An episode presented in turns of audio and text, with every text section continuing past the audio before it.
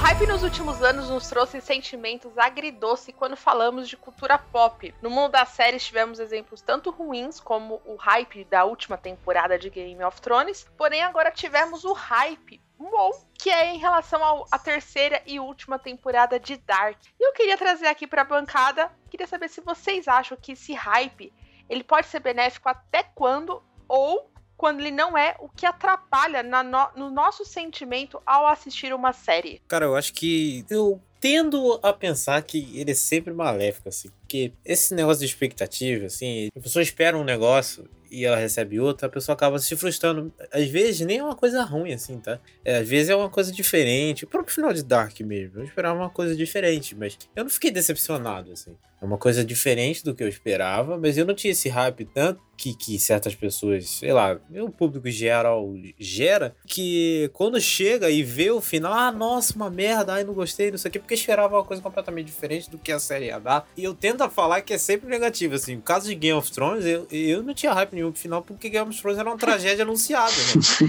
A gente vê que. Cara, a gente vê a merda lá 12 quilômetros de distância, a gente tava sabendo que ia ser uma bosta. Só tinha hype que não tava prestando é, atenção. Né? Exatamente. Então, eu sei, eu tento achar ruim o hype, assim. Eu tô, eu tô cada dia menos hypado com as coisas. Olha, eu acho que. Eu, eu, discordo muito do que o Thiago falou. Eu acho que se a parada for boa, e se obviamente a pessoa não, não for um fanboy que quer ver o que tá na cabeça dele, realmente, tipo, é uma pessoa que gosta da parada e tá com uma expectativa alta, eu acho que se realmente for bom o que for entregue, a pessoa vai gostar, sabe? Não, sim, com certeza. Mas você concorda comigo que tem pessoas que, que no hype delas imaginam uma coisa completamente do que a, a série está proposta a entregar? Sim, sem dúvida. Então, é, é isso, entendeu? É. Mas aí que tá. Eu acho que, que existe uma questão é, estrutural quase de se criar um hype, de, uhum, de tentar vender uma série, de criar mesmo que as, uma expectativa nas pessoas. Então a gente vive num mundo que eu tenho essa impressão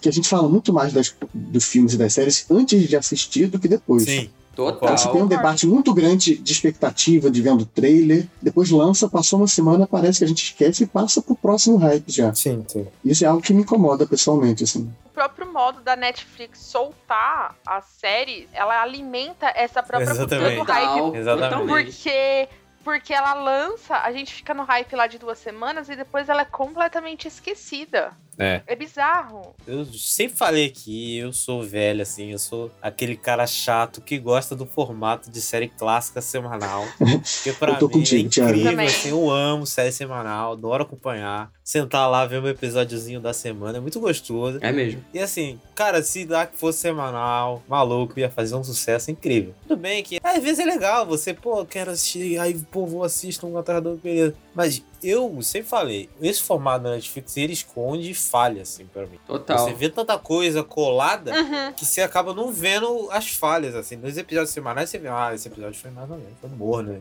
Ah, isso aqui não, não achei tão legal. Mas beleza, talvez semana que vem melhor. Só que nessa maratona a gente vê como se fosse tudo colado de uma vez só e nem percebe essas coisas. É porque parece um filmão de 8 horas, né? Que a gente acaba vendo ali. Exatamente. É, eu ia falar exatamente. isso, mas eu acho que isso é, é pode ser positivo também, dependendo da série. Eu acho que essa, essa ideia de fazer como se fosse um grande filme, uma grande narrativa e ficar menos episódico pode ser muito, muito bom, muito bacana. Mas acho que nem toda série consegue é, aproveitar o formato da maratona, né? Sim, sim, Sim. total. Imagina um Breaking Bad. Nossa, isso é uma merda. Netflix. Isso é uma merda. Nossa, horrível. Não, mas eu, eu acho que, por exemplo, é, essa, essa parada de soltar tudo de uma vez é muito bom pra galera que ou vê pouca série, que, tipo, sei lá, vê um Stranger Things e, sei lá, uh, Teen Wolf, sabe? vê duas séries assim. E aí ela não vê mais nenhuma outra, e aí quando sai ela vê tudo de uma vez e já acaba, sabe? Ou pra galera que é desocupada, que não tem porra nenhuma pra fazer da vida, e aí vê tudo de uma vez. Porque, cara, se você ver tudo de uma vez, eu- por exemplo, sei lá, você vai botar o Dark aqui. Se você fosse esticar ela por, tipo, oito semanas, ia dar uma baita discussão. E provavelmente eu, eu gostaria demais de ver a série, assim, porque eu poderia discutir com o Thiago, com a Tami, com a galera do Twitter e tudo mais. Então acho que é muito melhor, assim, porque o Thiago e a Tami até viram no ritmo mais rápido que eu, no final que a gente se alcançou ali. Mas a gente não podia conversar, sabe? Se fosse semanal, igual a gente tá fazendo, tipo, o Snowpiercer que eu tô vendo com o Thiago, a gente tá meio que conversando ali. Se bem que ninguém tá vendo essa série, né? Mas enfim, é semanal ali. eu, ia- eu vou assistir, tá? Prometo. Eu prometo. Mas Mas é muito melhor, cara. Não Mesmo sendo uma série não. que quase ninguém fala, assim, porque você vai é, digerindo devagar, assim, eu acho que é muito Sim, melhor. sim. Sim, tem, o, tem aí o- online aí, tem o Perry Mason aí da, da HBO aí, e tá no formato. Que é fo- formato da HBO? É incrível, adoro. E aí, pô, toda semana é um episódio novo e é um tipo de série que se fosse maratona ia ser chato pra cacete, mano. É. Eu prefiro mil Eu vezes sentar minha isso. bunda no domingo no sofá, botar no HBO Go se ele quiser funcionar, obviamente, e assistir a série, entendeu? É muito mais legal, assim, pra mim. E aí eu tenho a semana toda pra digerir o episódio, pra ler, pra ler texto e outras coisas. assim. Sim. Não, e eu ia falar que a gente teve um grande exemplo no final do ano, que foi o Watchmen, né? E, Porra, e ótimo. que o hype era ruim da série. Não, pra que mim não é. todo mundo. Não, não. Eu quando sei, ela foi anunciada. Quando ela foi anunciada, tava todo mundo com o cu na mão. Falando Tava. que. Sim. Eu tava Mano, feliz olha. pro cara eu tava assim, tipo, por que Jesus vai lançar isso? E aí o hype foi construindo a própria série de você ver. Só que por causa desse hype, o final é, é aquele sentimento. Ah, a gente teorizou tanto, a gente hypou tanto, que o final talvez não tenha alcançado a no... Não que ele seja ruim, pelo amor de Deus. Nós temos um episódio Sou aqui, nosso fã, episódio de abertura, que é maravilhoso. Mas que assim, a- o nosso hype era tão grande que não chegou. Então, assim, eu, fa- eu acho que o hype na, na própria cultura pop hoje, eu acho que a definição dele é de sentimento agridoce. Ele pode ser tanto bom quanto ruim, depende do seu ponto de vista. Não sei se vocês concordam. É, Eu acho que assim, o, o- ideal pra mim é sempre tentar é, tá com uma certa, com, com um certo pé atrás, do tipo, eu quero, quero assistir, mas também não vou botar muita expectativa para não, não me frustrar depois. E geralmente, é, fazendo algo assim, eu tendo a curtir mais a série ou o filme. E aí, no caso especificamente de Dark, foi uma série que eu só fui assistir esse ano, depois é, de escutar muito do hype, né, muitas pessoas falando que era a melhor série Ai, original Jesus. Netflix. não é. Nossa, meu. E, Ah, eu, eu não. eu- vamos discutir isso no final. Vai ter briga. Mas aí eu, eu fui muito, eu entrei muito nesse hype é, da discussão da série e assisti tudo em tipo três semanas mais ou menos, É, menos até acho que foi duas semanas e foi uma experiência muito bacana assim. Acho que pra mim é, não ter o tempo de espera grande me ajudou a conseguir entender todas as famílias, todos os nomes. Ah, isso é verdade. Então acho que tem vantagens e desvantagens na questão da, da, da maratona. Isso é verdade. E o hype, no caso, talvez sem o hype eu não tivesse nem assistido é, Dark. Vamos pro programa? Vamos falar desse hype maravilhoso? Vamos. Bora.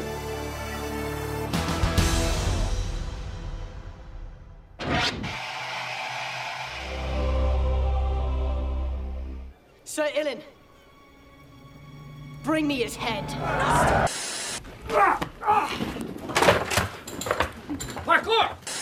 I'm making a music video. It's called Pinot Noir, an ode to black penis. We have to go back.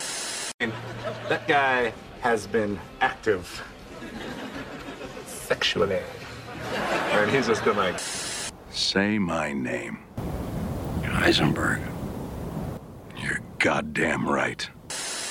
Bem-vindos ao Serials Cast, o podcast sobre o mundo das séries. Eu sou a Tami Espinosa. Eu sou o Cídio Souza. Eu sou o Thiago Silva. E eu sou o Luca Romano.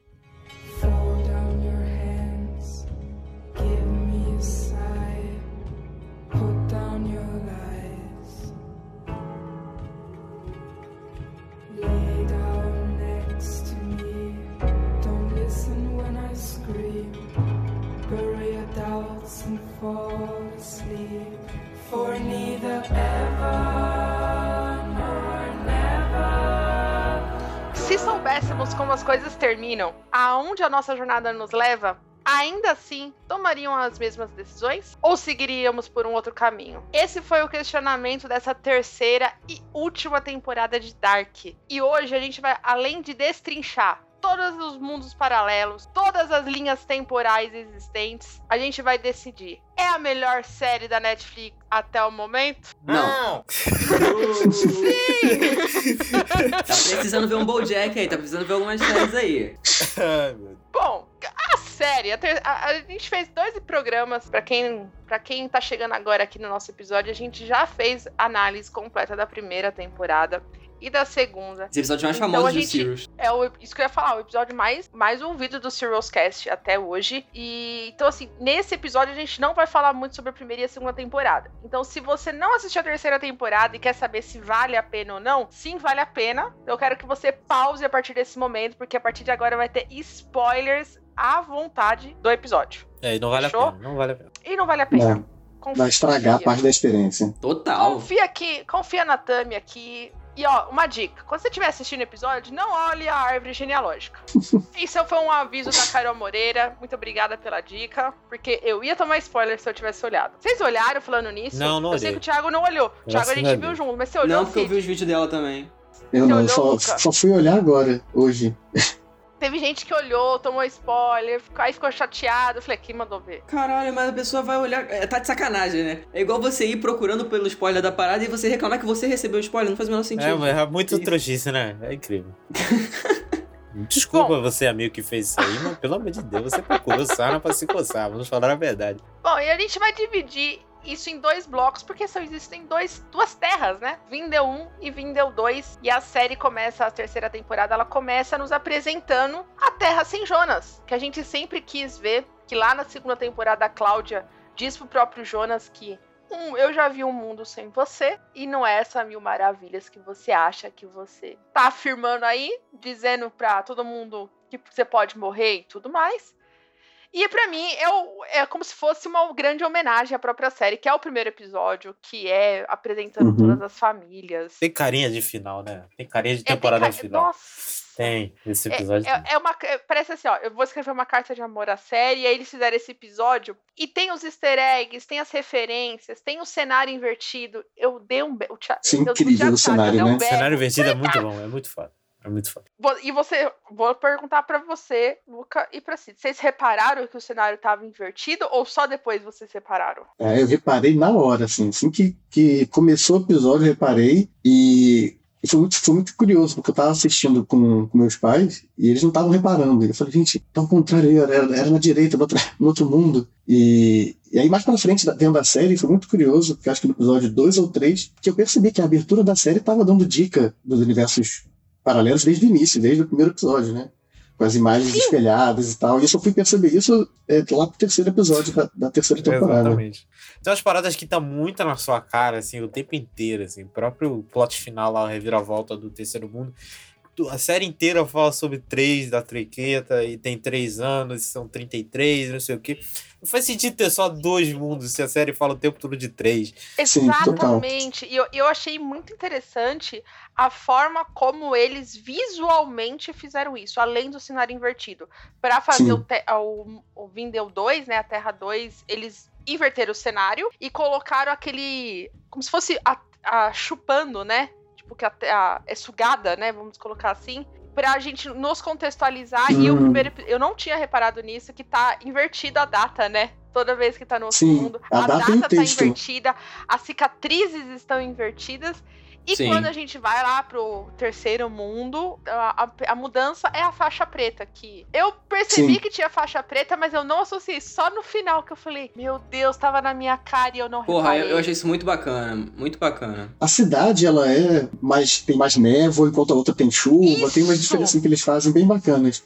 Eu acho que assim, é, essa terceira temporada talvez tenha sido a temporada mais didática de Dark. Sim, sem a menor dúvida. Eu acho que eles sentiram que eles tinham que explicar e, e- e que a gente tinha que acompanhar com mais facilidade. Então acho que esses recursos é para ficar assim bem, bem óbvio mesmo quando está no outro mundo. Mas eu isso não falo, não falo isso como algo negativo. Eu acho que é, que é positivo porque eles precisavam andar com a trama mesmo. Ô, Luca, eu acho que seria, seria preguiçoso, dependendo da forma que eles fizessem, mas eu acho que eles fizeram de uma forma, assim, bem, bem criativa, sabe? De fazer, assim. Sim. É isso que eu ia Sim. falar, foi, cria... foi a criativo. É um recurso muito simples, até se você for parar pra pensar. Só que ele foi muito bem implementado e não ficou forçado. Eu acho que ele parece simples, mas ele é bem mais complicado. Essa coisa né, de ter os sets é, de filmagem ao contrário é bem mais trabalhoso do que pode Sim, parecer inicialmente. assim. Sim, sim. É, muito mais legal do que fazer uma preguiça e mandar um personagem explicar, né? Tipo, é muito mais legal e muito mais inventivo você fazer isso. Apesar de que, assim, é, as pessoas usam o mesmo corte de cabelo a vida inteira, né?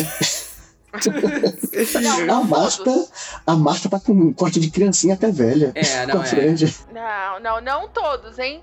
Precisamos falar sobre Charlotte. Meu Deus Não, do não, céu. É, é diferente entre os, entre os mundos, mas, tipo, dentro de cada O mundo a pessoa é mantém o corte de Ah, mas cabelo. eu acho que é, eu acho que foi mais uma forma de De saber quem é, talvez? padronizar. Eu acho que essa coisa de ser didático mesmo é isso. Eles querem que a gente É, entenda é. rapidamente. Aquela é a Marta. É, exatamente. É, Mas, mas que é acho- estranho, é. é assim, eu conheço gente que tem o mesmo corte de cabelo, então eu não vou julgar. Pra vida inteira. Aqui eu abro a minha seara aqui pra fazer a minha primeira crítica. Mas a primeira crítica não é a série, é ao público. Hum. Galera, como é que vocês não estão entendendo nada se a, se a série está literalmente explicando tudo na sua cara? assim? Exata. e- É um negócio isso que eu fico. É tudo isso. bem, a série é confusa, realmente, é confusa pra cacete. Eu fiquei confuso na terceira temporada, fiquei. Mas é tão exagero que a galera. Meu Deus, não estou entendendo. Acabou, a série acabou de explicar como é que funciona um triângulo. Não estou entendendo nada. O que que tá acontecendo? Gente, o que, que vocês estão fazendo? Estão vendo a série no WhatsApp? É, se você viu todas as temporadas, eu acho que se você não entendeu mesmo com o final, assim, aí você realmente você tava fazendo outra coisa. Tava lavando uma louça e ouvindo de fundo. Porque eu, uma das minhas reclamações com o começo da série era que eu achava muito confuso. Logo no primeiro episódio eu achava, achava muito confuso. Mas eu acho que depois que eles vão. Acho o terceiro episódio da primeira temporada incrível, assim, que ele vai montando ali as peças, mesmo assim, né, na segunda temporada também. E nessa terceira eu acho que eles fazem um trabalho bom, assim, de explicar tudo, assim. Você tem co coisa ali, pequenas coisas que eles não explicam, que eh, eu fico até um pouco curioso com certas coisas ali que eles não explicaram, mas o grosso, assim, eles explicam tudo. Então eu não entendo essa galera que tá reclamando, sinceramente. Não, eu vou ter, vou ter que fazer meu próprio jabá aqui, né? Porque eu, tinha, eu ia ter que fazer uma hora, né, gente? Eu fiz um projeto. fiz um projeto chamado Projeto Dark, é onde eu fui analisando episódio a episódio durante os 18 dias antes da estreia e no dia de hoje que a gente grava, eu lancei o último, a última crítica do episódio. E eu comecei o projeto por causa de uma amiga e da minha irmã, que falavam que não estavam entendendo nada. Eu falei assim: como vocês não estão entendendo nada? A série desenha. Tem hora que ela para pra você e fala: olha, é X, tá acontecendo isso, tá acontecendo isso, dessa forma, dessa forma. Ah lá, eu, ah, não prestei atenção. Ai, vi no dublado. Ai, vi lavando louça, que sei te falou. E, cara, Dark, você tem que sentar a bundinha no sofá e prestar atenção. Se tiver o caderninho do lado pra anotar as datas, fica mais fácil. Mas a série diz pra você o que tá acontecendo. É. Ela mostra, ela, os, os personagens, eu, bati isso na primeira tecla e vou bater na segunda e vou bater de novo na terceira.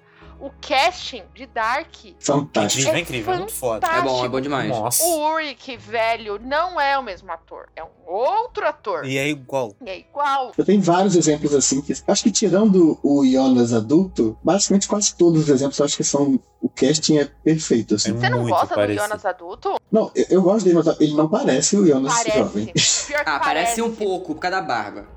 Mas a aí. barba ali dá uma enganada. Não, mas É, sabe mas é a cara de fudido a- que tem o Jonas. É. O Jonas meia idade é fudido, assim. Aí ele tem uma cara mais acabada.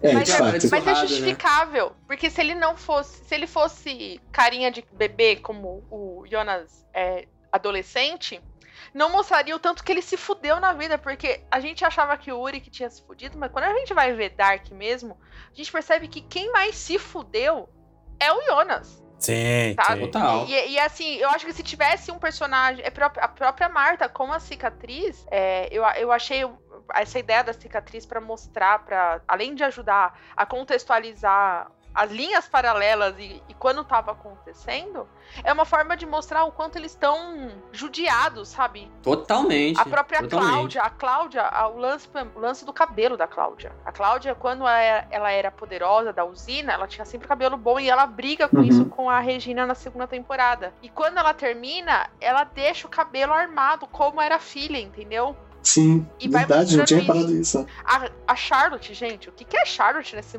no mundo 2, meu Deus do céu? Você quer muito falar sobre o cabelo da ela- ela Charlotte. tá maravilhosa. Eu- com confiança, que na primeira, na, no mundo 1, ela não é, entendeu? Então eu acho que além do, do visual não mudar, mas quando muda na série, ele tem motivos, tipo o próprio cabelo do Magnus, entendeu? Sim. A roupa da Francesca, é, no mundo ela é mais, ah, foda-se. E no outro mundo ela, ai, eu sou fofinha, ai, que não sei o quê, e tudo mais, entendeu?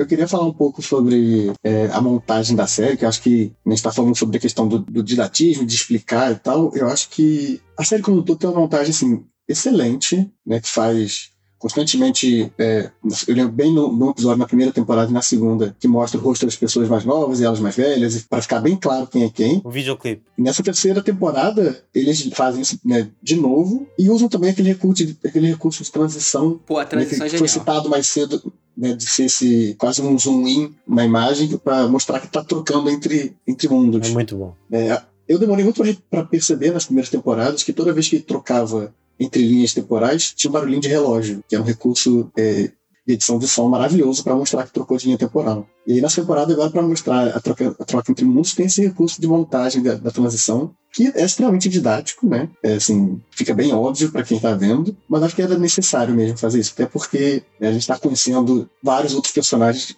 né, aliás, mesmos personagens de outros mundos, e, e a gente podia ficar muito confuso sem esse recurso. Sim, porque agora a gente já entrando dentro do plot das famílias do mundo 2, Terra 2, vindo em 2, chamem como vocês quiserem. É, eu, eu, foi uma mudança meio de choque, assim, de saber que quando não existia Jonas, quebraria tanto. Vocês esperavam isso? Tipo, Hannah casada com o Uric, tendo um filho, Catarina solteira, ele tendo um caso com a Charlotte Doppler, o, do, o Peter sendo pastor. A traição do, do, do Uric atravessa mundos, né? Não, o Uric é um arrombado em qualquer mundo, né? Incrível. Não, a família, né? A família, o Nielsen tem o, como se diz? O sangue, né? O gene traidor, né? Gene É o gene filho da puta.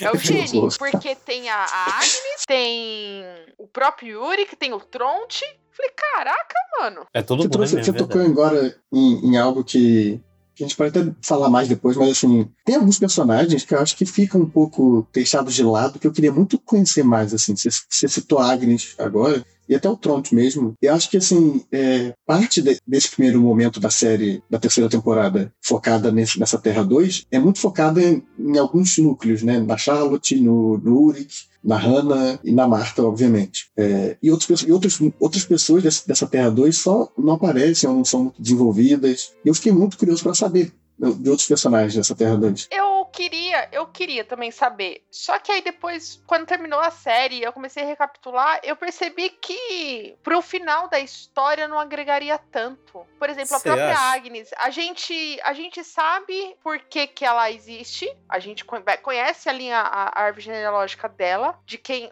quem são os pais, por que, que ela sai, por que, que ela volta, por que, que ela mata, e a gente, o núcleo principal da história dela foi contado dentro. Eu gostaria Foi? de ter visto mais. Eu, eu achei que foi contado. Porque ela, ela, ela não tem. Ela, não- ela acaba sendo mãe do, do Tronte, e o pai do Tronte era o, o filho do Jonas, né? Isso, infinito. E é isso meio que não é trabalhado na série, como é que aconteceu essa. Mas ela Sim. diz É. na segunda temporada que ele é um homem sem fé. Então, provavelmente, eh, quando ele decide já adulto, que, que é quando ele começa a escrever o livro, ele, ele deve provavelmente ter começado os assassinatos e ela desiste, fala assim, não, eu não quero criar um, porque ele é mau, o Tronte fala, é, ele não era um bom pai, por isso que minha, minha mãe me largou no orfanato durante muito tempo, e ele fala isso. É, não sei, eu, eu, eu achei que ficou um buraco na série em relação a isso. Eu entendo quando você fala que poderia ter, mas eu acho que pra dentro dos oito episódios, Eu aceitaria 10 episódios nessa terceira temporada. Eu, achei, eu, eu gosto do ritmo ágil da série, só que eu achei certas partes apressado demais, assim. A série não teve muita paciência em parar. Peraí, vamos respirar aqui. Vamos, vamos colocar essas peças aqui de um jeito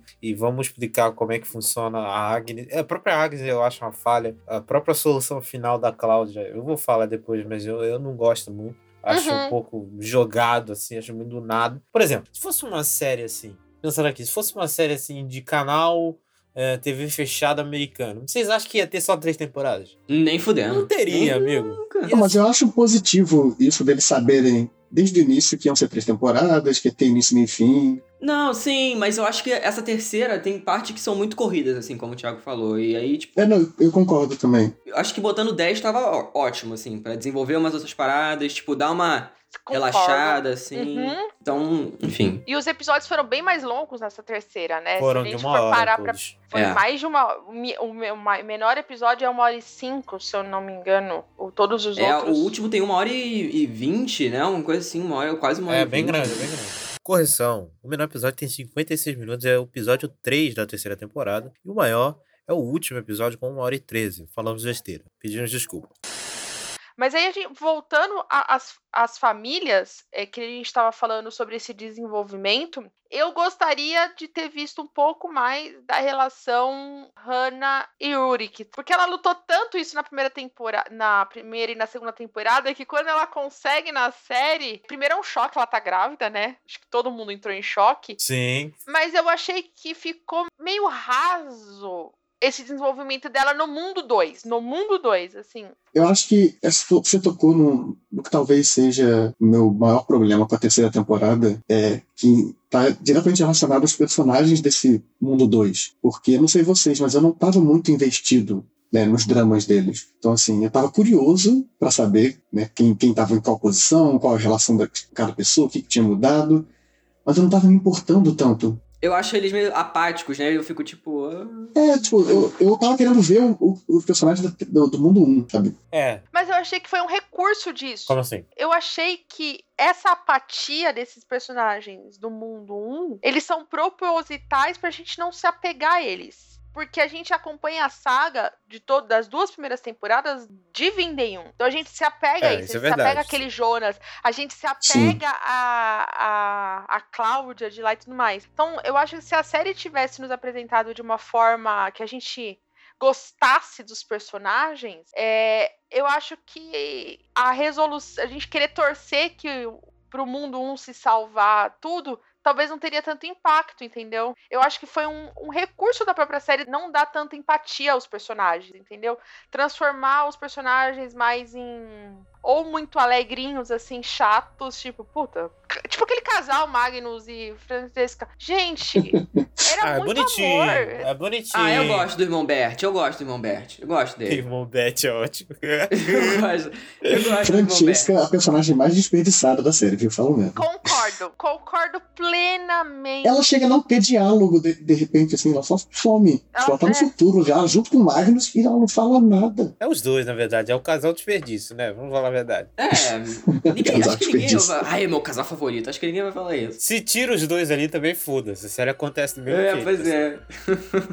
E eu achei tão, tão bonito que no, quando a gente tá no mundo 1 e o Magnus vai atrás da Marta, né? E ele olha pra ela assim, quando busca, ele fala: Cara, eu fiquei- demorei tantos anos pra entender o, o quanto que ele sabe que aquela não é a Marta dele, que a Marta, a irmã dele, tá morta. E ele olha assim pra ela e fala. Eu nunca entendi. E eu acho que a série ah, consegue trans- trazer isso de uma forma muito nítida. Porque se Sim. fosse outras séries, a gente mostraria os personagens se apegando e tudo mais. E o, próprio Jonas falando assim, cara, eu não quero salvar você, eu quero salvar a minha Marta, entendeu? Sim. Inclusive, eu acho que se tem uma personagem que eles acertaram no, no mundo 2 é a Marta, pra mim. Sim. É, e essa atriz muito me bom. surpreendeu muito nessa terceira- na terceira temporada. Eu Achei que também. ela fez um trabalho muito Bem bom. que eu não, não tinha visto. Tem algumas cenas maravilhosas dela antes. Na primeira temporada tem aquela cena dela no teatro que é, que é muito boa.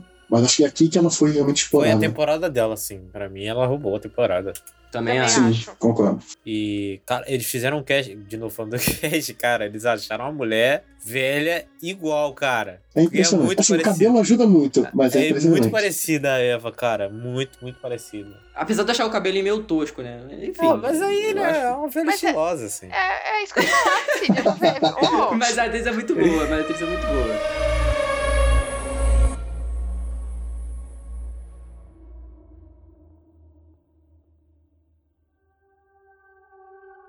Falando de Marta, vamos falar do namoradinho de Marta na família, na- no mundo 2, que é o Killen. Pra mim, não fede, não cheira o personagem. Um easter egg pra série, Nossa. que é o mesmo ator que o Luca falou da peça de Ariadne, né? Que eles abordam lá na primeira temporada. É o mesmo ator, mas não é o mesmo personagem. Eles só reciclaram. Mas a família dele é importante pra série, não no mundo 2. A família dele é. Lembrando que é o irmão dele, o, o, o Eric some, né? Tanto no mundo quanto no mundo 2. Eric Obendorf. Oberndorf, esse sobrenome, meu Deus do céu. E mostra que o pai dele tem, continua tendo relação com o Alexander, com a usina. Só que eu, eu sinto falta de apresentar a mãe. Eu senti falta disso, porque na primeira temporada tem, mostra a mãe e o pai do, do Eric na delegacia, discutindo com a Charlotte e tudo mais. Verdade. Eu senti um pouco dessa. Desse, desse ânsia da- do Os desaparecimento. é, do dese- desaparecimento do Eric no mundo 2, sabe? Mostrar eles indo lá atrás na caverna e tudo mais. Mostrar o Uric pesquisando, porque o Uric no mundo 2 é o chefe de polícia, né? Não a Charlotte. E, e eu, eu, eu senti falta disso, sabe? De, de me importar mais com esse personagem, que na teoria tá no lugar do Jonas. Cara, toda essa Sim. parte aí de, de usina e Alexander é um bagulho assim que a série meio que falou foda-se e não vou explicar Concordo. muito. Porque fica muita ponta solta ali do, sobre o Alexander, a gente pode até falar na parte dele, mas fica umas pontas soltas ali e essa família Benoff, ela tá nessa treta também, então a série meio que, tipo, foda-se, o Eric morreu e é isso. Ela fica bem de escanteio mesmo, assim, né? Mãe- É bem, bem secundáriozão, exatamente. Parece que a cidade não tá se importando com o desaparecimento. Quando em Vindem um, o pessoal se importa, se preocupa, é, até se você, não sei se vocês repararam, pode ser loucura da minha cabeça, até a quantidade de cartazes de desaparecimento são menores. Porque na primeira temporada, é, é- às vezes é um cartaz do lado do outro. No- na É, segunda não sei, temporada, nessa terceira temporada, quando mostra Vindem 2, mostra assim, mostra os cartazes, mas não é na mesma quantidade. É como se, ah, ele já que ele sumiu, dane-se, entendeu? Ah, eu, eu senti falta disso, de eu, de eu me sentir. Já que tem o substituto do Jonas, que era pra se tornar meio que um rival dele. No final não tem nada, sabe? É, Sininha só de ciúmes, do pai ciumento que denuncia ele, e aí ele perde a casa. A Marta vai lá no meio da chuva, né? Porque a chuva continua em Vinden. Ô, lugar pra chuva, Deus livre. Ninguém tem guarda-chuva. Pô, isso que eu comentar, gente, que povo que, que deve ter uma imunidade muito alta, porque assim, ninguém fica resfriado nessa série. Tá todo mundo pegando chuva sem E guarda-chuva. sujo, e sujo. Eu fui atrás da informação no, num canal que fala sobre Alemanha e tudo mais. E eles falaram que é normal isso lá. É normal também ficar sem tomar banho durante vários anos? é normal Que maldade isso aí. Sem Não. tomar banho, né, Ó, Jonas? Não, não sei se vocês sabem, quando o brasileiro vai pro, pra Europa, um europeu veio aqui pro Brasil, a questão de tomar banho todos os dias é um, é um, é um questionamento. Eles acham É, que a eu gente é sei louco. que é um questionamento, mas Deus que me perdoe. O Nossa, Jonas. é europeu, né, gente? Cara, o- a cara do Jonas é de susto. Você olha pra cara dele, cara, que esse moleque está imundo. E agora, assim, como é que a Marta fica. É, eu- como é que. Meu Deus, mano, você deve ter pegado uma doença venérea uma gravidez, amigo. Porque não tem como. É. Caraca, mano. Eu fico agoniado, mano. E ainda, não, ainda bosta cena de sexo de cara todo sujo. Cara aí, todo pô, imundo, cara. dorme na Não cama todo. vamos julgar, não vamos julgar, não vamos julgar, porque na, na hora do tesão, na hora do amor ali. Ah, meu Vai Deus. tudo. É, né? Mas eu senti falta de. Na verdade, eu, na verdade, na segunda temporada, na primeira temporada, mostra o Jonas tomando banho. Mostra lá ele saindo com a toalha, sem camisa, que mostra as cicatrizes nas costas e tudo mais.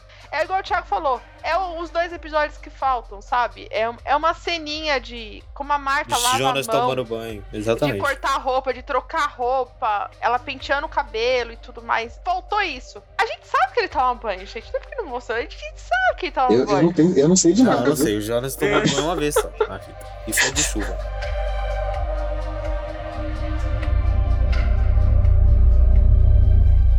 Bem, agora a gente vai pra família Tidman, que talvez uma, a segunda maior surpresa depois da gravidez da, da Hannah é a morte da Regina. Que a, a, Sim, Vinda 2, ela já morre. A gente vê o Alexander em luto, questionando tudo que ele fez até o momento sobre ele chegar em Vinda, contar a verdade pro Bartoshi. Que o Bartoshi, gente, Bartoshi, se ele era o Mauricinho, bad boy na primeira temporada, na primeira e na segunda temporada, na terceira, em Vinda 2, é aquele Mauricinho chato, né? Tipo, É o coxinha, o é o coxinha. coxinha!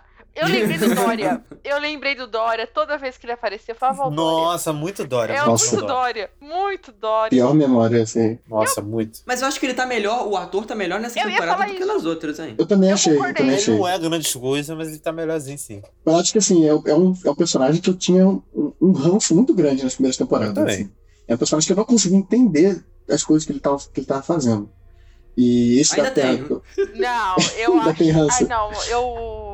Quando a gente conhece a história dele depois, eu, eu peguei a parte. Eu fi- me senti assim, ah, fiquei com dó. Agora, uma, uma coisa que, que eu queria falar sobre a Terra 2 também. Vocês acharam que eles. Parece que parte das tramas da, da Terra 2 foram até certo ponto e meio que pararam. Então, tipo, o Uri que vo- volta no tempo, a gente sabe o que acontece. A Hannah é, continua sendo escrota, como sempre.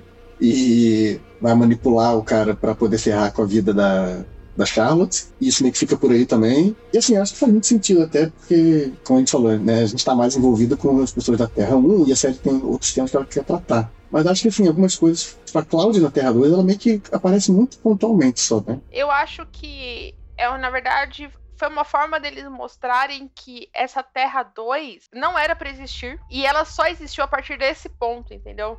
Por isso que as tramas, as tramas nunca se continuam. Porque elas sempre vão chegar no dia do apocalipse e vão voltar, entendeu? É, É. eu- eu.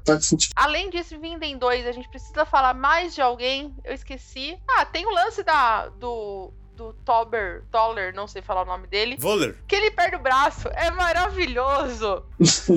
eu, eu, e ele tá tão bonito, gente. Como esse homem é bonito. Como esse homem é bonito. Agora sim, o óculos que não tem nada pra atrapalhar o visual. Virou piadota total ele, né, cara?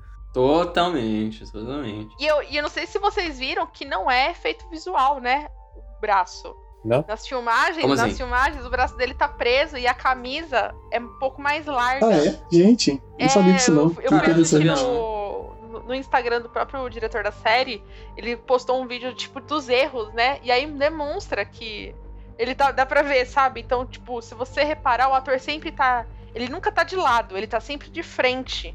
Uma perspectiva Sim. que não dá pra parecer que tem um volume no peito, assim. E Deus. quando ele tá Caralho. falando, assim, ele tá sempre encostado e tudo mais. Eu, eu achei isso muito. é, muito bom pra série, porque não ficou artificial, entendeu? Eu- é só um, foi um easter egg que eu gostei. Eu falei, ah, rapaz. e sim, gente, o olho dele não, não era pra gente saber. Como a gente nunca vai saber o que Não. aconteceu. Piada, era piada. É uma piada. É só, é só uma piada, é a série. Porque as Essa era pessoas- zoando você, Ota. Você, Sim. eu, nós, todos, igual um otário fazendo teoria. o Thiago se excluindo, fez dois programas de não, duas eu tô horas escolhendo, falar não. uma Vamos, parada vamos incluir. Eu também sou um dos otários, tá? Eu fui descobrir só depois que a gente gravou o segundo episódio de Dark da segunda temporada. Que não era pra existir isso, porque o ator machucou o olho antes da É, gravação da primeira exatamente. É temporada. zoeira. Ah, é? É zoeira. Gente, Ele machucou o olho antes da primeira temporada e pra gravar a série ele teve que usar. E a série fingiu que. Ah, Foda-se, e, vamos zoar e os caras. foda-se. Não vou zoar nada. Eles nunca imaginavam que isso seria uma das perguntas mais questionáveis de Dark. Não, não, tem Aí a piada na segunda "Ah." temporada que toda vez que ele vai explicar acontece alguma Não, não, aí coisa. segunda temporada eles. Isso não. Aí na segunda temporada eles usam a piada. Porque quando gravou a primeira, eles nunca imaginariam. Ah, vem cá, tem Eles vôlei na achavam que era só um personagem com. Eu jurava que o Hã? aparecia na segunda Claro temporada que só. tem, claro que tem. Ele, tá- ele tá com o, é, uma, uma gaze no olho. Aí na- ele tá uma gaze na primeira temporada, na segunda temporada ele está com o óculos. Tem um upgrade. é, é, é um- é um tapa-olho É modernoso. modernoso, que é um óculos todo meio Ray-Ban, assim. Eu achei Ah, maravilhoso. é, pode crer, tem ele sim. Eu tô olhando no site aqui. Tem, tem, tem, sim. Por sinal, outra coisa que a gente não falou da, da Terra 2 é a Elizabeth. Né? E como ela é, não, é, não é surda né, na Terra 2. É verdade. Foi uma das É surpresas início, invertido, assim. né? Tudo invertido. Inclusive as irmãs são invertidas. É é um E- detalhe maneiro. E, e eu acho que isso é pra mostrar que quando mexe em um ponto da linha, que é não a o, o Mikkel, né, que é Vinden 1, só existe porque o Mikkel não vai pra caverna. Porque se ele tivesse Sim. ido pra caverna, ele teria ido pro passado e teria toda a história da primeira temporada. E como ele não vai, não tem Jonas, não tem casamento com a Hannah. E eu, eu achei isso bem bacana. E como isso influencia outros personagens, entendeu? É, e acho que ajuda a criar essa ideia de um espelho mesmo do outro mundo, né? O próprio lance do Mads é aparecer, não aparecer pro Tronte e pro Peter, sim pros adolescentes. O próprio Urik, né? O Urik morre, ele, ele vai bater no, no Helg E na primeira temp na, no mundo 1, o Helg morre ao tentar matar o próprio Helg. E quando Sim. no mundo 2, na verdade, o Helg se vinga. E. Devo confessar que Sim. eu fiquei feliz com ele se Porra, vingando. eu gostei dessa Achei cena, hein? legal. Gostei dessa É, vingança. Eu não sei, porque o Ulrich é um personagem assim, muito odiável, só que ao mesmo tempo eu sinto muita pena Nossa, dele. não. Porque ele sofre Ele demais, sofre cara. demais. Mas eu achei que. Se bem que o Ulrich da Terra 2 não tinha sofrido demais ainda, né? Então, eu achei que foi talvez pra mim o, pio- o personagem que eu queria que tivesse sido trabalhado mais era o Helg do mundo 2. Do lance Uhum. da medalhinha, da medalhinha viajar, porque no mundo 1 a gente não tem isso da medalhinha. E quando ele tem um Sim. diálogo com a Charlotte, a Charlotte Yuri que tem o, o lance da medalhinha que ela fala, cara, é a mesma medalhinha que ele sempre teve, só que versão mais velha. Como isso? E, e é isso que. Como que a- essa medalhinha ela vai e volta? É o paradoxo de Bootstrap, a medalhinha, então? Eu queria que tivesse abordado mais pra poder pensar mais sobre isso. Eu achei que ficou uma informação muito assim, momentânea jogada, tipo, olha, ela é destaque, depois ela é completamente esquecida, entendeu? Silêncio, Eu todos todo bugaram. Não, não, não. eu não cheguei a acrescentar só, eu fiquei calado. Ah, meu Deus.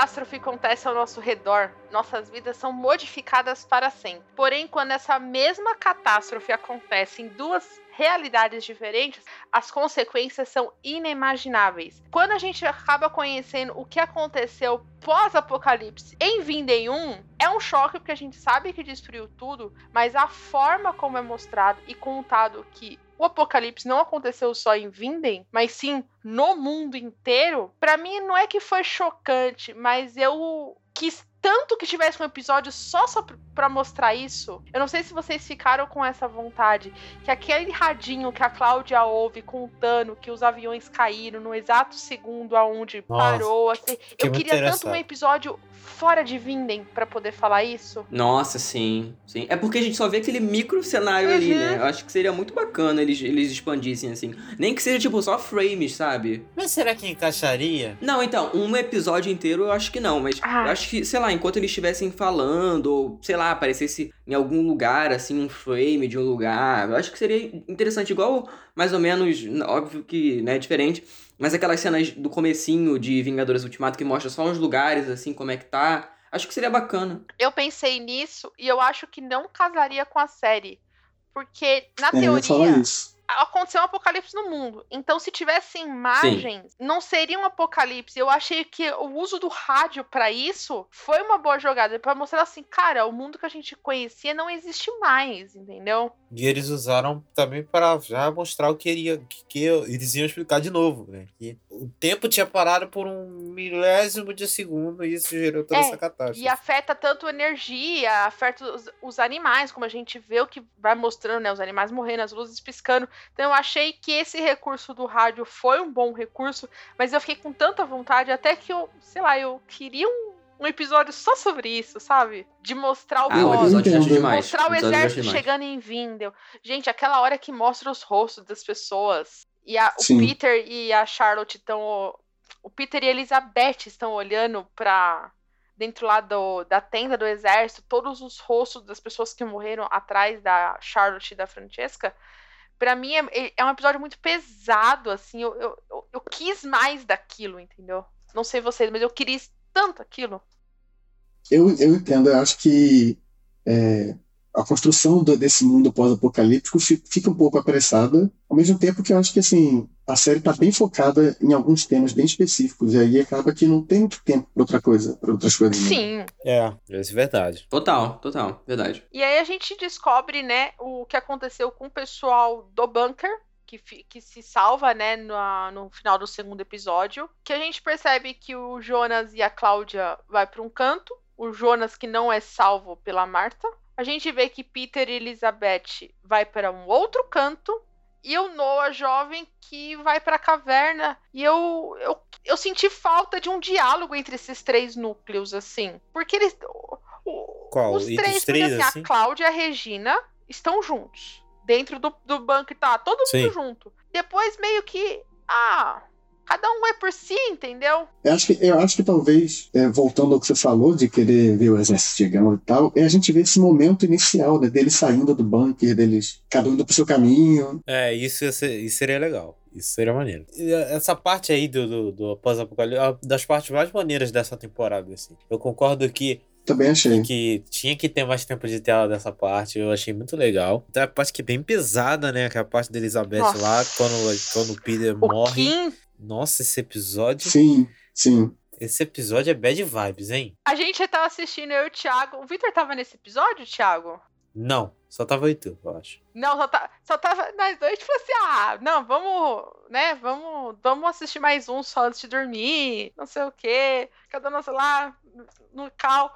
Gente, acabou esse episódio, eu estava chorando. Que eu deitei na cama, assim, abraçada com o meu travesseiro, e eu falava assim, caraca. É mó bad vibes esse episódio aí. Pesado. E primeiro a gente vê a angústia da Elizabeth e do Peter discutindo, do Peter, tipo, tentando manter o, o resto da família unida, e a Elizabeth, tipo, cara, não, ele- elas morreram. E o Peter, não, elas têm que estar vivas, elas têm que estar vivas de alguma forma. E aí eles têm a briga dos dois. Depois tem a Elizabeth sendo presa. Da gente daquela angústia, do medo do que pode acontecer. E na hora que ele começa a atacar, cara começa a atacar. Eu achei que era o pai do Eric no primeiro momento. Até parece um pouco. Parece um pouco. Assim, e antes de ele atacar, ele ainda dá uma insinuação de talvez abuso, estupro ali. Não, Nossa, essa. Então, sim. é aí que.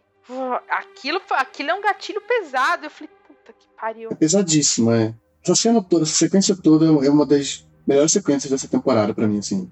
E ela não tem fala, né? Eu achei isso muito. Não tem fala, não tem trilha sonora, é, Ela não trilha, isso não tem nada. bem Ela- seco, assim. Ela é bem seca, é isso que eu ia falar. E é, é uma das que eu mais gostei, assim, do episódio, então pra mim foi o ponto alto, assim, eu adorei. E é muito brutal, né, a forma que acontece. E eu, eu fiquei o tempo depois, todo assim. esperando o Noah aparecer pra salvar Eu ela. também. Então, também. Mas eu acho que. É igual ele fala, ele, ele tinha que deixar acontecer, entendeu? Eu acho que ele sabe o que vai acontecer. Eh, Que ele fala, eu sei quando você vai morrer pro Peter. Ele, ele diz isso. Ele fala, "Eu- e a partir desse momento eu prometo a você que eu vou cuidar da sua filha. E por isso que ele fala caverna, é, pra ela saber pra onde ir depois e tudo mais. E eu achei que, além do, desse não ter trilha sonora nem nada, é uma alusão à própria Elizabeth, né? Que ela é deficiente au- auditiva, então é a visão dela do acontecimento, né? De sem som, sem nada. Dela não poder pedir ajuda, ela- não poder fazer nada, entendeu? E finalizar com ela matando o cara, que ela, de uma menina doce, né?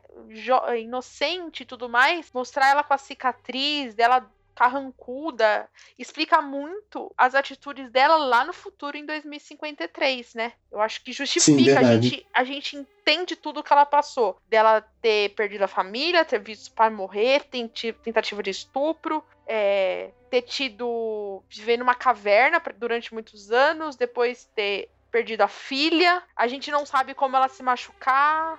E ter tido toda a, a importância da, da questão religiosa para ela, do Noah Uhum. prometendo o paraíso e como isso volta depois. Eu acho que assim, a série Dark, eu acho que uma das coisas que ela faz de mais bacana para mim é isso, a gente entender como o personagem chegou é, em tal momento da vida dele, né? A gente acompanha um acontecimento no passado, depois entende como esse acontecimento reflete até a vida dele adulto ou a vida dele mais idoso e tal. Uhum, na personalidade.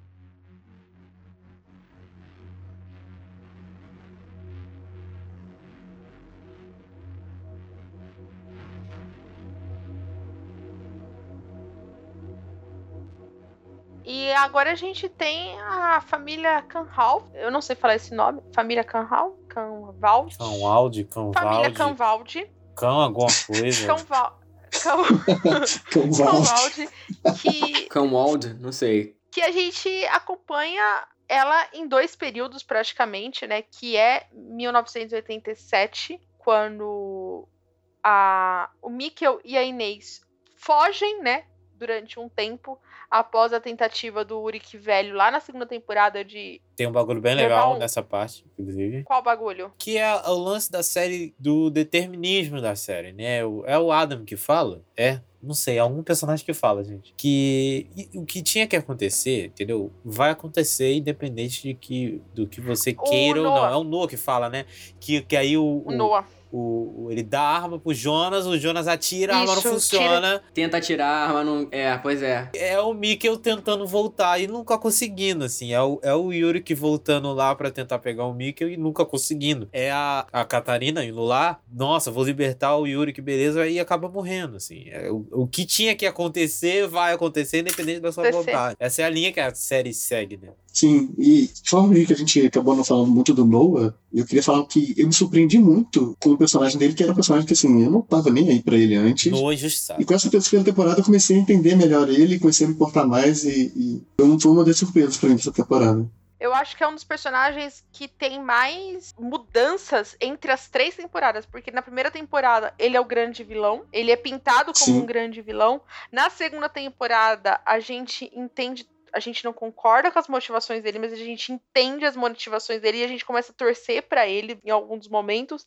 E na terceira temporada é meio que uma redenção de tudo o que ele fez lá na primeira temporada. Mas na verdade não é uma redenção, é o que ele viveu na terceira temporada vai fazer ele agir da forma como ele agiu na primeira, entendeu? Eu, eu acho que não é só não é uma redenção, como é um cara que foi completamente enganado, assim. O Adam mentiu pra ele a vida inteira. O, o filho da puta Sim. da história, o completo maldito, é o Adam, assim. Sim. O, o Noah é só um peão, fez merda, matou criança, beleza, beleza. Mas ele foi completamente enganado, assim. Ele queria o tempo todo a filha dele de volta e o Adam ficava prometendo um monte de coisa, né? Porque vai ter. Ele é o trouxa da história. E, é, na verdade, é um grande trouxa, assim. O que o Jonas sofreu de trouxice, né? Porque o Jonas é o. Né? Jonas e Marta, dois trouxas. Marta pula da Pois é. ponte. Os- Vai lá os dois pular da ponte junto. Ah, vamos pular.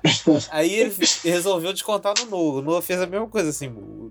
Ah, não, vou fazer. Você faz isso, isso e aquilo, que no final eu vou te recompensar. Na, na verdade, ele acabou morrendo, assim. E por isso que eu falo que ele é injustiçado, assim. Quando, quando tem um episódio aqui, não, não lembro qual o número, gente, que mostra a história dele e mostra tudinho certinho, né? Os tempos, o que aconteceu com ele. Você vê que ele é injustiçado, assim. Acho que é no penúltimo Acho que é o episódio. sexto. Acho que é o sexto episódio. Não, que mostra cronologicamente, vai mostrando vários, segue a série cronologicamente, a gente acompanha a trajetória do Noah da infância até a morte dele lá. É bem legal, bem legal essa parte. E meio que justifica que a gente tava falando da Agnes na primeira, tem... na primeira parte da- do, do programa. É, explica porque a Agnes mata ele, né? Porque ele mata o próprio pai. Eu acho que é uma justificativa muito. Eu acho que não é dita, mas eu fiquei com a sensação que ele morre por causa que a Agnes sabe que, ela- que ele matou o próprio pai, Não, entendeu? vem cá, não, acho que não é Vocês ficaram com essa sensação? acho que meio impossível, por quê? Porque a Agnes ela é muito fiel ao Adam. O Noah matou o Bartosz porque o Bartosz não acreditava mais no Adam. Então, para mim, não faz muito sentido ela, o motivo para ela matar o Noah ser esse, entendeu? Ah, você matou meu pai, não sei o quê. Eu acho que, sei lá, eles sempre tiveram essa tretinha. Sempre rolou a tretinha entre os dois. E talvez porque a, a gente descobre, né, no, no mundo 2, que os pais de Noah, que a gente tinha uma. ti- Existiam teorias, poderia ser Marta e Jonas, mas na Nossa. verdade é a meia-irmã do Jonas, a Sil, é Silja? É Silja, né? Que fala? Silja. E o Bar- próprio Bartosz. E é, é bonitinho eu o tão deles. Eu gostei, assim. É muito curto o tempo de tela, mas eu, eu, eu falei, olha, Bartosz finalmente encontrou alguém que gosta dele Bartosz completamente manipulado, né? Porque ela foi pra lá só pra isso. com um, um objetivo só, né? Vou, vou engravidar. Exatamente, e conseguiu. E ela sabe que ela vai morrer, né? Sim, E isso que é o mais louco ainda. O Bartosz É não sabe, trágico, né? né? Por isso que acho que justifica ele morrendo, né? Depois, É. quando ele, tipo, tá, faz o que você tem que fazer. Finalmente, vai, me mata. Eu queria a história da tatuagem. Eu queria saber mais sobre a história da tatuagem. Porque os dois têm, né? Porque o Noah tem nas costas e o Bartosz tem no peito a tatuagem. Mas aí é, acho que é só simbolismos, assim. Então, mas eu queria saber, sabe, que ponto que em 1910 os dois têm uma tatuagem daquela, entendeu? Aliás, esse ator do Bartosz velho é idêntico ao Bartosz adolescente. Cara, Idêntico. é muito bizarro, cara. É muito. Parece o pai do maluco, assim. Pena que o Arthur me- nos deu spoiler que era ele no Instagram, meu amigo. Você não Mas é pode igual, botar uma assim. Fez hashtag. isso? A gente não se ligou porque a gente é maluco. Porque o cara é igual. cara. É muito parecido. Não tem como, tá ligado? É muito igual, cara. É igual, é igual, é igual. Bizarro, é muito igual. Só pra gente finalizar aqui da família dos Cam, Cam, Camwald, Camwald, enfim. A Inês é uma personagem que eu acho que, que ela meio que some do, um pouco da série, ela né? tem um papel. Você é a mãe do, do, do Michael. É isso. É, é eu fiquei, eu fiquei querendo né? um pouco mais dela. Mas assim, acho que a gente podia falar um pouco mais da Hannah, dela no passado, dela. Eu ia trazer a Hannah, porque eu acho que a Hannah. É, todo mundo sabe nesse podcast, no Projeto Dark, que eu odeio a Hannah. Fundo do Eu acho meu. todo mundo, né? Quem gosta da Hannah? Vamos falar a verdade. Eu odeio a Hannah. Mas eu odeio, assim, num nível absurdo. E parece que a terceira temporada foi feita para falar assim: olha, eu sei que você odeia com motivos, mas eu vou te dar alguns motivos para você ter o mínimo de compaixão por ela. Porque a jornada dela, quando ela larga 2019 e ela vai lá pra Terra e ela defi- definitivamente quer esquecer o Uri que começa a se envolver com o Aegon, é, é muito boa. Porque você vê que ela tá disposta a mudar, apesar de um jeito estranho, ela tá disposta a ter esse filho, ela tá disposta a tudo. E quando o Aegon propõe ela abortar, você vê que até a própria atriz faz, tipo, o ombro meio que tipo, puta, eu tô vivendo isso de novo. Esse é o meu destino, entendeu? E, e aí, Sim. quando ela vai até a clínica de aborto, que é da avó do, do Obendorf, e que ela conhece a mãe da Catarina, meu Deus. E a gente começa a conhecer a história da origem da medalhinha, que começou com a Hannah, que vai pra mãe da Catarina, que é a Helena, que depois vai aparecer lá no lago e tudo mais. É, pra- é um episódio, que é o episódio 5, ele é um episódio tão bom e tão doloroso Esse que eu episódio é me. muito bom. Eu, eu Pô, é incrível. Esse é um dos melhores episódios da série pra mim, assim. Muito bom. Eu também concordo. Eu ia falar assim, eu, eu, eu Eu sou também acho. apaixonada pelo episódio 3 da primeira temporada, disparado.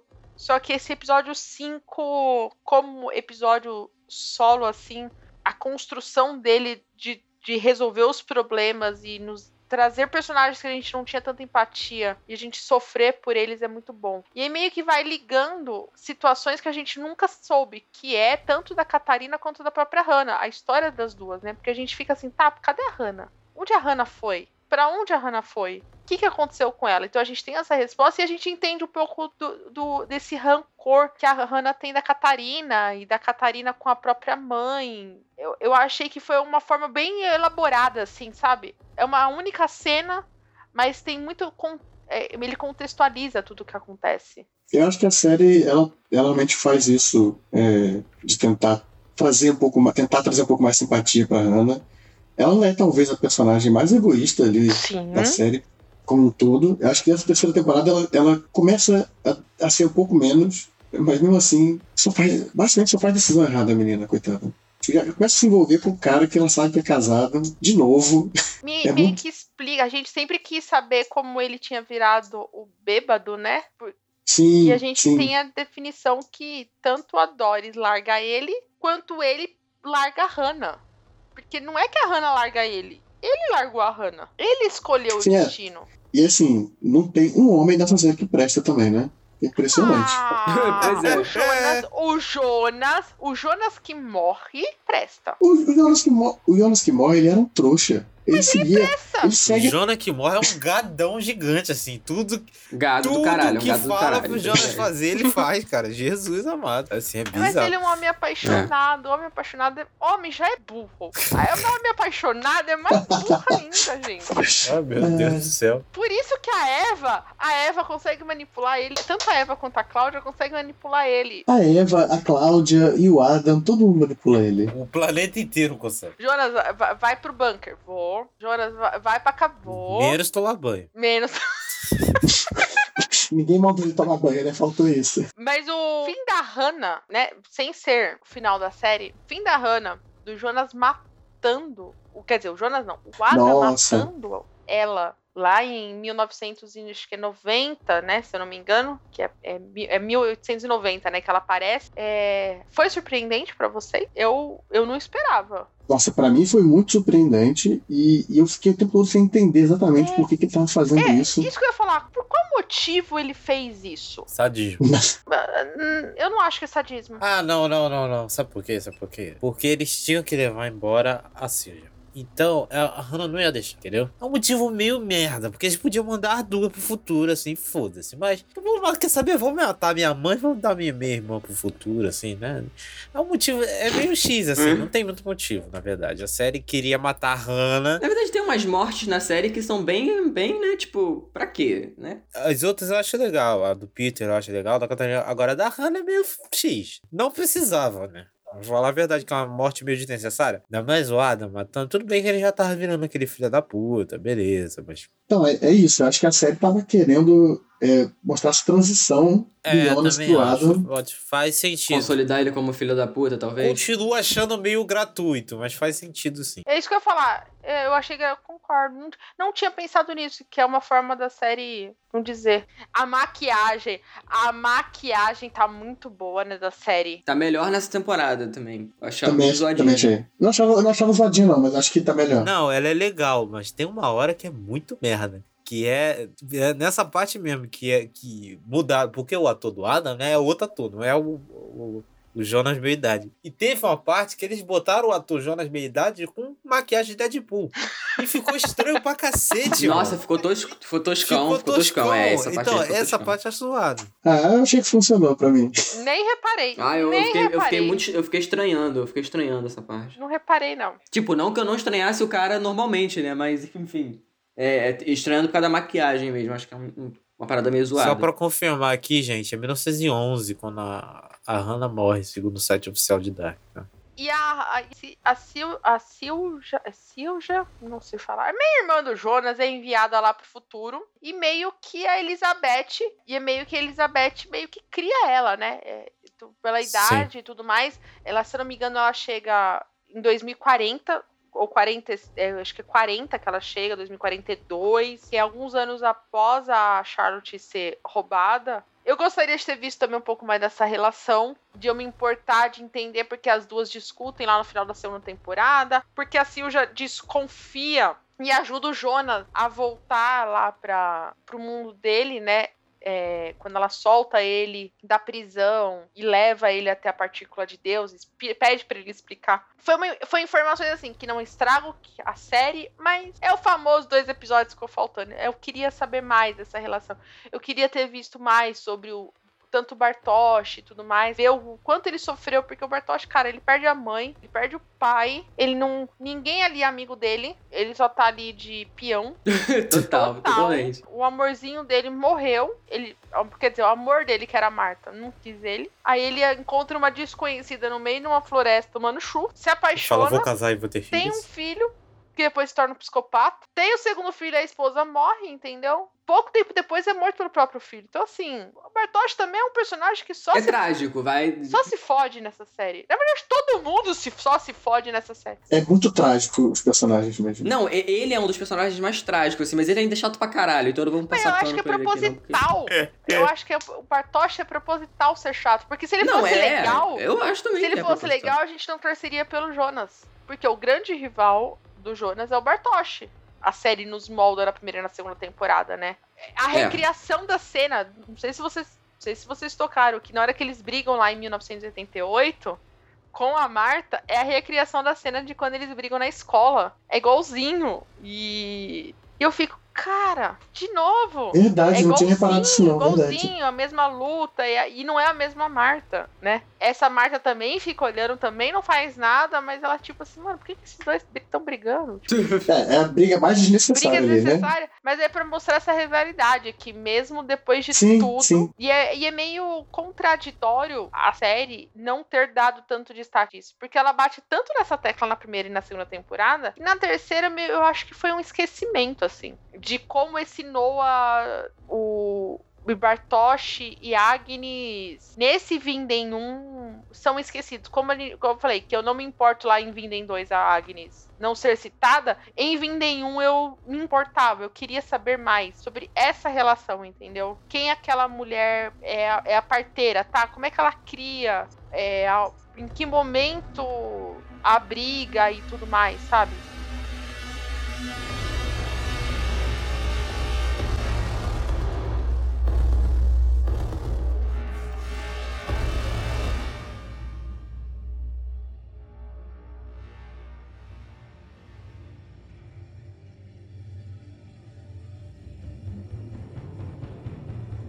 Sexmundo não foi criado pelo Ada, né? A gente sempre achou que o Ada que tinha criado, mas na verdade já existia essa socie- sociedade secreta. E isso pra mim explodiu minha cabeça, porque eu nunca imaginei isso. Vocês imaginavam? Isso foi uma das coisas que eu gostei, assim. Fiquei bem Também surpreso. gostei. É, É, achei diferente, tipo- né? Achei que eles fugiram do óbvio. sim, e tem toda uma organização que estava buscando é, a viagem no tempo e, e teorizava sobre isso. E eu achei bem fascinante, assim. Também. É, eu sinto um pouco dessa. Abordar mais, mostrar esse envolvimento mais do Bartosz, da, do Magnus, da Francesca, da Agnes no futuro. Eu, eu queria saber mais Sim. sobre esse Six-Mundo, sabe? É, Sim, também. eu, eu senti falta, eu senti falta de uma explicação de. Tá, por que, que só existe uma pessoa viva? Cadê as outras pessoas? As pessoas foram mortas? Mortas por quem? Como é que elas morreram? É, isso Entendeu? aí é- eu acho que tinha que. Eu acho que o- os flashbacks aí do, do Gustav, acho que é Gustav. É, Gustav Stanhaus. Foram poucos, assim. Podia ter mostrado mais coisas, assim, da, da própria criação do Sigmundos mesmo, assim. Porque já que é uma coisa anterior a Adam, que tal falar um pouquinho sobre o Sigmundos e do pai do Dava pra Gustav mostrar, total. E por que que ele criou. É porque ele que meio que é o mentor do, do Jonas ali, né? É, exatamente, assim. O Gustav que, que fala pra ele e tal, da busca do pai, não sei o quê. E financia, né? Porque parece era um cara rico, né? Ele que financiou a, aquela maquinário todo do, do Adam. E eu achei que foi uma sacada muito boa ser da mesma família do relojoalheiro. Dele mostrar a linhagem continua, sabe? Eles poderiam ter criado um outro personagem, mas ter deixado dentro de um núcleo que a gente já conhece, dentro de uma família que a gente conhece, que a gente não tinha nenhuma informação antes, eu achei que foi uma boa sacada, assim. E é uma boa sacada pra explicar tanto o final da série quanto pra deixar informações que a gente sempre quis saber mais, né? Porque toda vez que a gente desenhava a árvore genealógica, chegava no, no AJ, eu vou chamar ele de AJ, gente, porque HG fica muito estranho. É, é, a gente ficava, tá, mas um, quem é ele? Por que ele? Sabe? Porque a Charlotte não é neta biológica, né? E ele sempre enfatizou isso, falou assim, você não é minha neta biológica, e, mas a gente nunca soube quem era, da onde é o conhecimento, como um cara que gosta, vai, de relógios, ia saber tanto sobre física e tudo mais. Eu gostei bastante também e, e achei sua fala perfeita, assim. É, acho que Dark é uma série que se preocupa muito em amarrar esses nós, assim. Tem algumas pontas que ficaram soltas, mas, assim, em geral, em relação à árvore genealógica e essas conexões, eles tentam procurar sempre amarrar as coisas assim mesmo. É, e o House que é o que é, tem um bootstrap gigante, né? Que a gente já falou até nos outros podcasts, que é o próprio filme dele. Filme, ó, desculpa, livro dele, né? Ele só escreve o livro porque o Yuri que volta levando o livro, mostrando pra ele, e ainda vai com o celular, e aí com o celular ele consegue fazer a máquina do tempo dele. Ele, ele fez o primeiro plágio dele mesmo, É. né, assim. Autoplágio. O autoplágio. Autoplágio. E eu acho isso muito bacana que ele tá ligado ao a dois, né? Quem sabe até três, o que é o livro, o relógio e a própria Charlotte. Vem sempre dele, porque o relógio aparece pela primeira vez com Noah, mas a gente vai descobrir que na verdade era pertencente à família dele. É. E, e, e é meio que um ciclo. O nome Charlotte tá tão forte assim. Aí depois tem o próprio livro e depois tem a própria máquina do tempo. Que a gente não vê a construção, porque a gente vê que a Eva, né? Demonstra que a Eva manda o infinito lá pegar o desenho da máquina e depois entrega pra Cláudia. Mas a gente não vê quem desenha, entendeu? Eu, eu, eu achei legal a série brincar com isso, sabe? E deixar ele assim. O- a única coisa que me incomoda nesse plot talvez que ele ficou muito jogado pro final da temporada. Eu gostaria que ele fosse desenvolvido mais durante a temporada, assim. Eu achei que ele começa a aparecer esse plot só no sexto episódio, sexto, sétimo e oitavo. Acho que se tivesse falado um pouquinho no primeiro, um pouquinho no segundo, como foi na É segunda. dar pra diluir melhor, É, eu acho. Eu achei que ficou um episódio muito. Todas as informações em um, sabe? Então o nosso. O nosso É. susto, apesar de ser maior, eu achei que ficou muito. Parece que foi jogado, sabe? Puta, eu preciso explicar isso. Eu vou colocar agora tudo nesse episódio, entendeu? Pois é.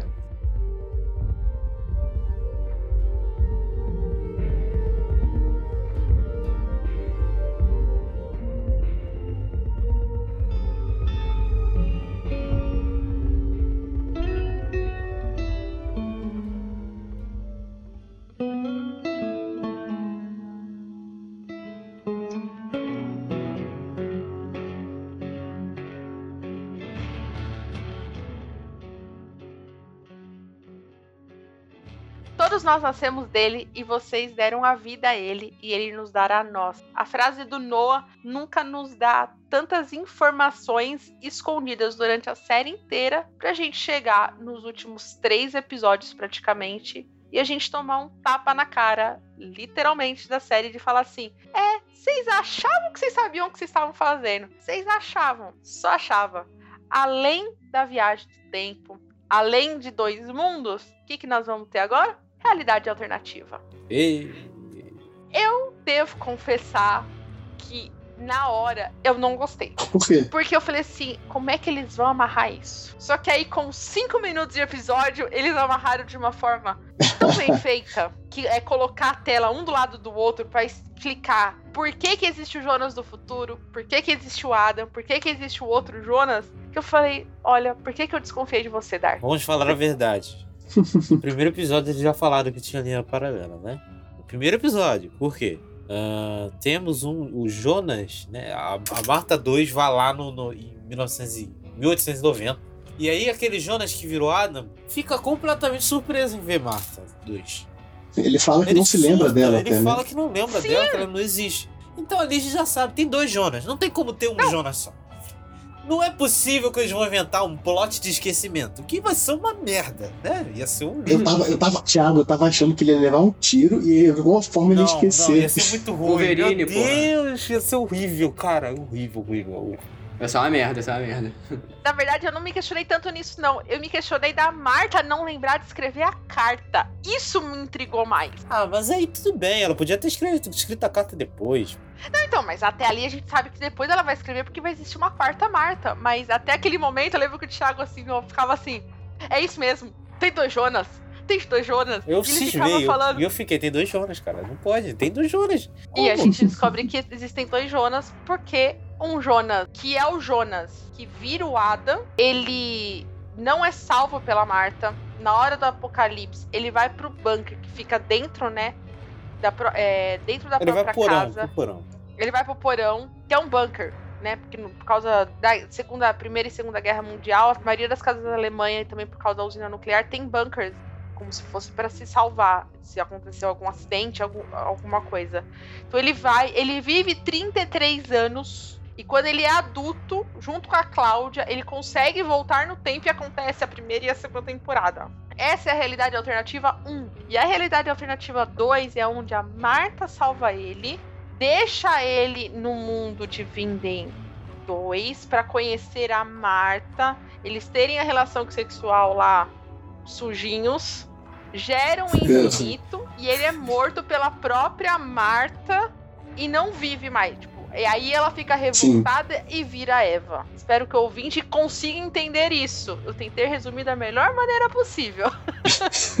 Eu acho que você fez um trabalho muito bom também. Mas é, esse tipo de discussão, eu acho que o Dark faz melhor pra mim, assim. Eu acho que é, essas discussões, tipo, eu fiquei as duas temporadas inteiras anteriores tentando entender, assim, que tipo de linha do tempo, que tipo de viagem no tempo a gente está trabalhando aqui. É o que você de fato não pode mudar nada, ou você pode mudar alguma coisa. E o tempo todo a série ficava brincando com isso, né? Porque os personagens falavam que podiam mudar o passado, só que eles sempre tentando mudar, eles acabavam é, fazendo com que acontecesse da forma que tinha que acontecer, né?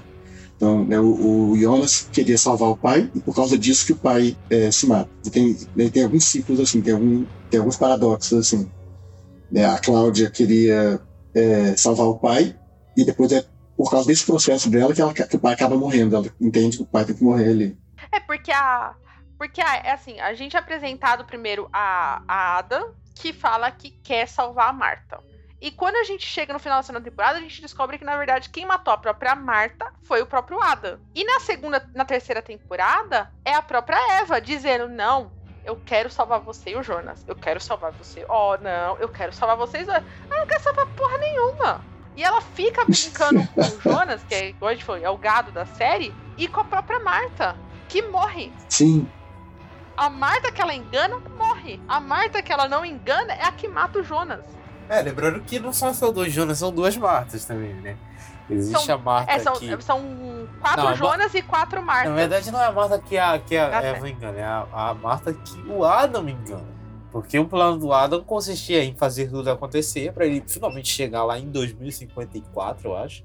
E lá ele conseguir pegar esta Marta da Terra 2, matar ela Grávida. grávida e, enfim, Do próprio filho. grávida do infinito, porque segundo ele era a origem. Só que a gente depois descobre que a origem não é o infinito, na verdade a origem é o Tannhaus. Mas aí, no plano dele, funcionaria. Só que não, ele não sabia, né? Ele não sabia, porque ele nunca teve contato, que tinham linhas paralelas. Então o plano dele não, não funcionou por causa disso. E aí que aparece Então, a Cláudia lá falando, ah, não sei o que, não sei o que. então, eu achei que essa parte ficou um pouco mal explicada, porque Você acha? eu achei, sabe por quê?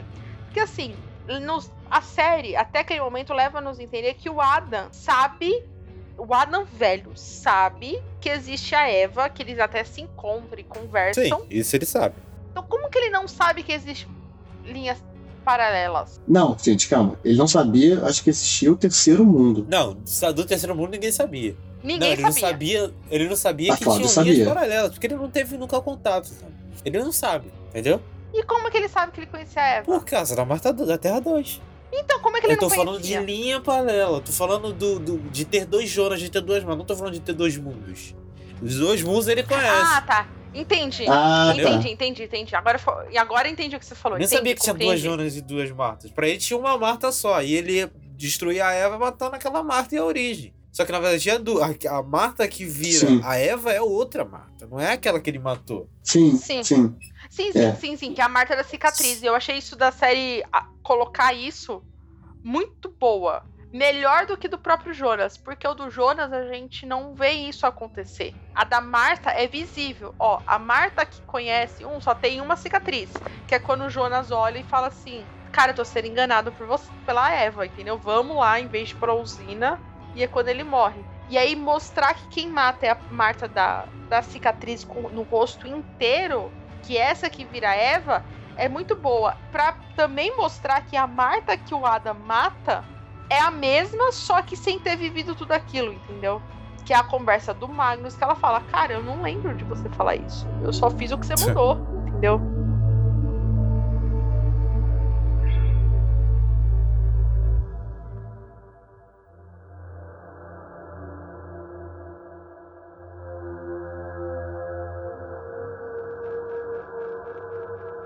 E a gente precisa falar daquela cena que o Jonas tira ela correndo, que ele liga lá o pomo do Harry Potter lá. É É igualzinho. bem bom do Harry É Potter. igualzinho igual do Harry Potter. Aquela cena ficou muito bem feita. Ficou muito bem feita. Dele correndo e desaparecendo e o Magnus e Francesca e o Bartosz olhando, tipo, Hã? acontecendo? Isso não era pra acontecer. Não tava nos nossos planos, entendeu?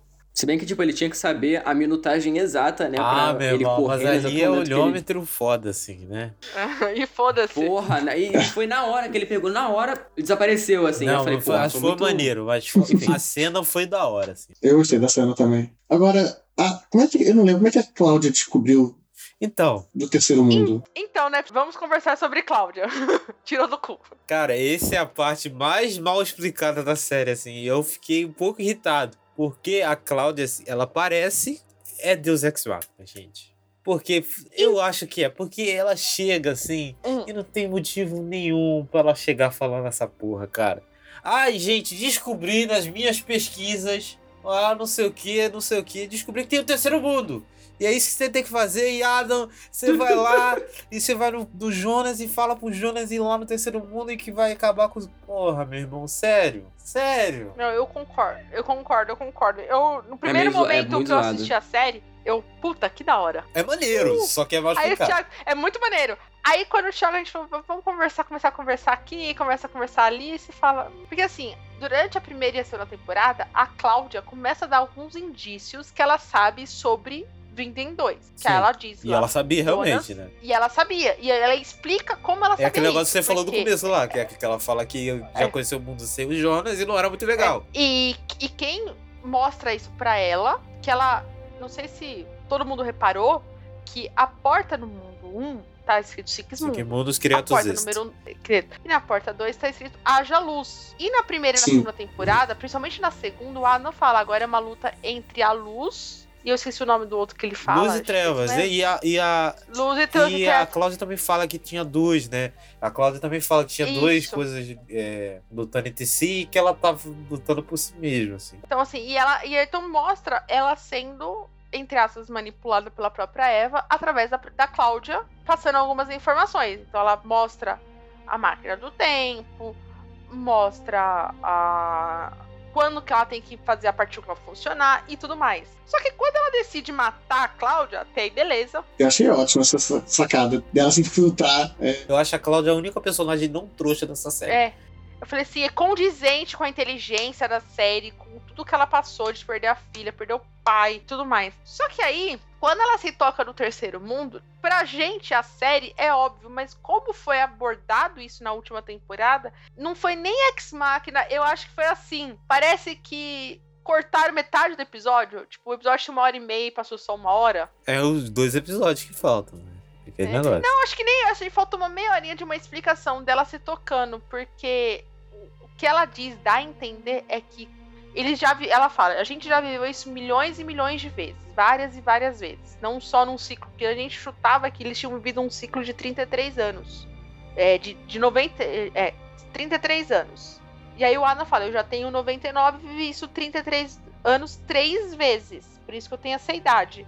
Só que aí mostra o Tronte matando a Regina, conversando com ela, e a gente descobre que a Regina não é filha do Tronte, que ela não está ligada à árvore genealógica.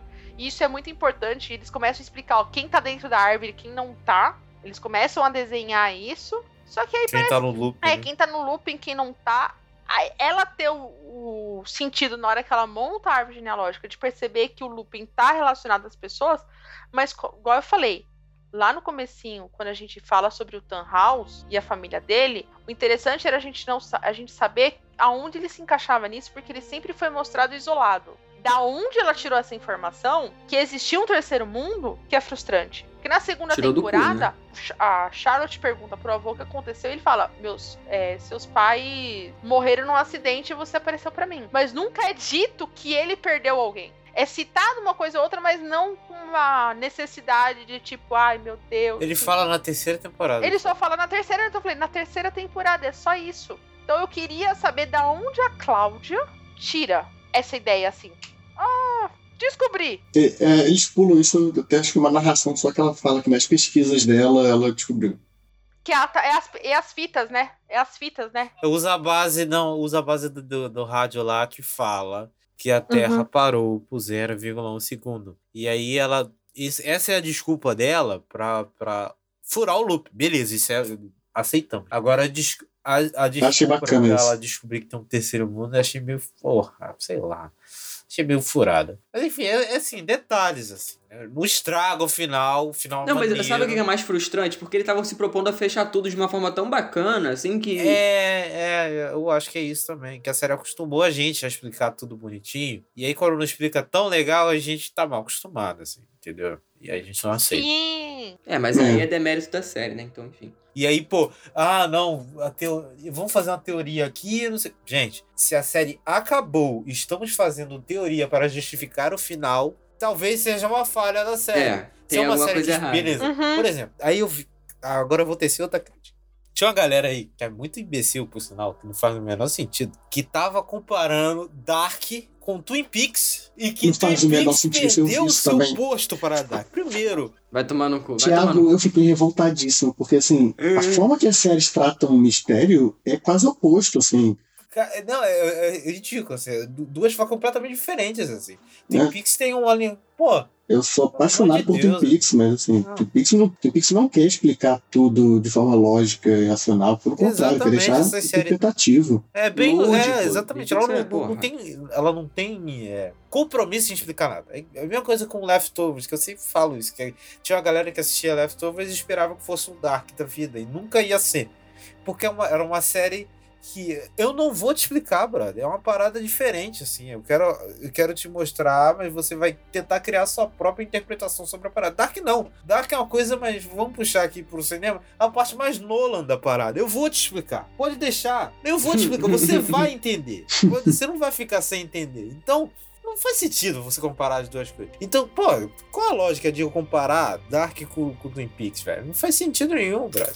Não Nenhuma. faz sentido. Não, e mesmo, mesmo aquela parada de, ah, não, mas saiu o insight e tal, porque diretor tal. Então, tipo, não, não interessa. então, exatamente. Se não tá na série. Só continuando. E aí, se é uma série desse tipo, uma série que quer explicar, que vai te explicar, ela não tem explicado esse ponto, é uma falha. Se fosse outra É, série, eu até totalmente. não, mas nesse ponto, Totalmente. a proposta dela é uma falha. De certa forma, me lembra um pouco a reação a Lost, que era uma série que estava explicando muita coisa e depois começou a não dar conta das explicações. E, só que a Lost exagerou muito, né? Chegou ao É. ponto que não tinha como explicar mais e aí dane-se. Eu tava pensando nisso hoje, inclusive. Mas assim, se cria uma expectativa, né? a gente estava falando no início da conversa sobre é, expectativa, né? Se cria uma expectativa nossa em, em que tudo vai ficar super explicadinho, amarradinho mesmo. Então quando tem alguma coisa que tá um pouquinho fora, o nosso incômodo tende a ser um pouco maior do que em outras séries que não se propõem a explicar tudo. Totalmente. Falou tudo, cara. Eu acho que é o ponto, a gente pode concordar que esse plot da Cláudia é o pior plot da terceira temporada. O final dele eu acho pior. Pior plot da série, eu acho que eu posso.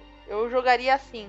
Ele não estraga o nosso o final da série. Não, Pra mim não pra mim muda. também não. Mas eu acho que talvez se tivesse sido abordado tão melhor, ela teria sido mil vezes melhor, sabe? É, não. E aí a gente vendo como uma parada fechadinha ali, as três temporadas, assim, aí você fica, tipo, meio que sabendo sem. fi- ficando sem entender. Tipo, será que os roteiristas não, não prestaram atenção nisso? Será que foi porquice mesmo, falta de tempo, sabe? Eu não entendi. Ah, eu não sei, Cid. Eu, eu pessoalmente, eu, eu tendo a ficar meio incomodado quando alguém fala desatenção do roteirista, ou preguiça, ou qualquer coisa assim. Porque, cara, é, se não me engano, essa série teve, tem uma roteirista principal, né? Que é um, ca- é um Uhum. casal por causa da série, né? O diretor de todos os episódios e a roteirista. Sim. Com certeza, se tem alguém que deve ter ficado incontáveis horas pensando tudo pra amarrar, foi, foi, foi nesses dois. Eu acho que tem mais a ver, talvez, com, com prioridade Com mesmo. assim. certeza. Eles É. quiseram priorizar uma coisa e não outra, e aí estavam querendo trazer um drama, estavam às vezes querendo trazer um plot twist, trazer uma surpresa, Sabe o subverter. que, que eu acho que foi, na verdade? Eu acho que assim, eles tinham que fazer em oito episódios. E aí eles começaram a dar tempo de tela tudo. E aí eles foram desenvolvendo episódio 1, episódio 2, episódio 3, episódio. Quando chegou no episódio 6 barra 7, que eles viram que eles não tinham ainda explicado com tantos detalhes assim.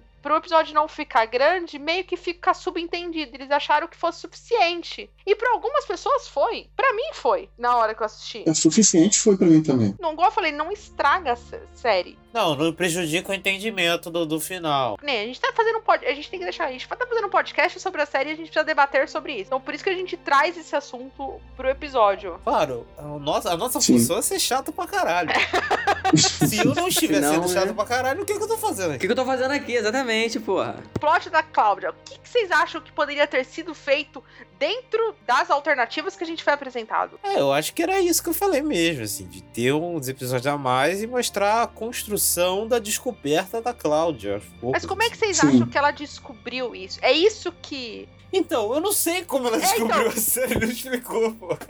É isso que eu fico. Esse que é que eu tô curiosa. Cara, como é que ela descobriu isso? Porque a série, apesar de, igual a gente falou, é uma, tri- é uma triqueta, são três mundos, três ciclos e tudo mais. É óbvio, assim, é um bagulho muito idiota, assim. A gente fica. Como é que a gente não percebeu, velho? É, é uma solução muito boa, né? Tipo, gente, tá aqui, cara. A resposta tá Tá na aqui. sua cara, amigo. Não, e tipo, mostra. E, cara, é um bagulho muito bizarro. Aí que tá. Se fosse separar, o nego tinha sacado. Porque, como todo mundo viu de uma vez só, o nego nem precisava disso. Porque no episódio, acho que é o 6, se eu não me engano, que mostra a máquina do Thanos na, na Terra 3. Sim, sim, gigante, lá no, no bunker. Daí eu tô. Por quê? Aí eu, na, eu crente que era a construção da máquina do Noah, né? Aí quando eu vi aquele negócio pontudo, que porra é essa, velho? E assim, é a essa? série. Mas aí nem tchum, passei direto, continuei assistindo. Não, e aí eu, eu lembro que a gente tava assistindo junto e eu me toquei só no sétimo episódio que aquela máquina causa um acidente que causa o lixo radioativo no começo de, dois, de 1986. Ele é o causador do acidente da usina. Tudo bem, nós descobrimos depois que o infinito vai lá e sabota a usina, mas ele desenvolve primeiro o lixo, é a própria máquina. Ele que. A máquina do Tannhaus lá em 86, é em 86 que ele faz Sim, isso tô com que, que ele causa. Eu fico. Cara, como?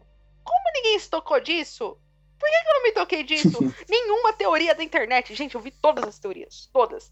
Todas as teorias. Eu falei que eu não ia ver nenhuma. Mentira, eu vi tudo. Li tudo. Até um Twitter bonitinho. Ninguém pensou nisso. Você tava falando sobre o Tom House e a máquina grande lá no, no bunker. E eu tava que- lembrando que a série faz um recurso igual ao que o Westworld fez É, né, nas últimas temporadas, né? De diminuir a razão de aspecto da, da tela. É, barra preta. aquelas barras, aquelas barras pretas maiores, exatamente, pra demonstrar que é o terceiro mundo. Que achei que foi uma ótima solução deles pra fazer isso, assim. E você não se toca quando mostra isso da primeira vez. Então, eu, eu me toquei, mas eu não tinha tocado. Eu tinha entendido, eu tinha percebido estranhamento, mas eu não tinha entendido que era o terceiro mundo ainda. Eu tava só percebo confuso. barras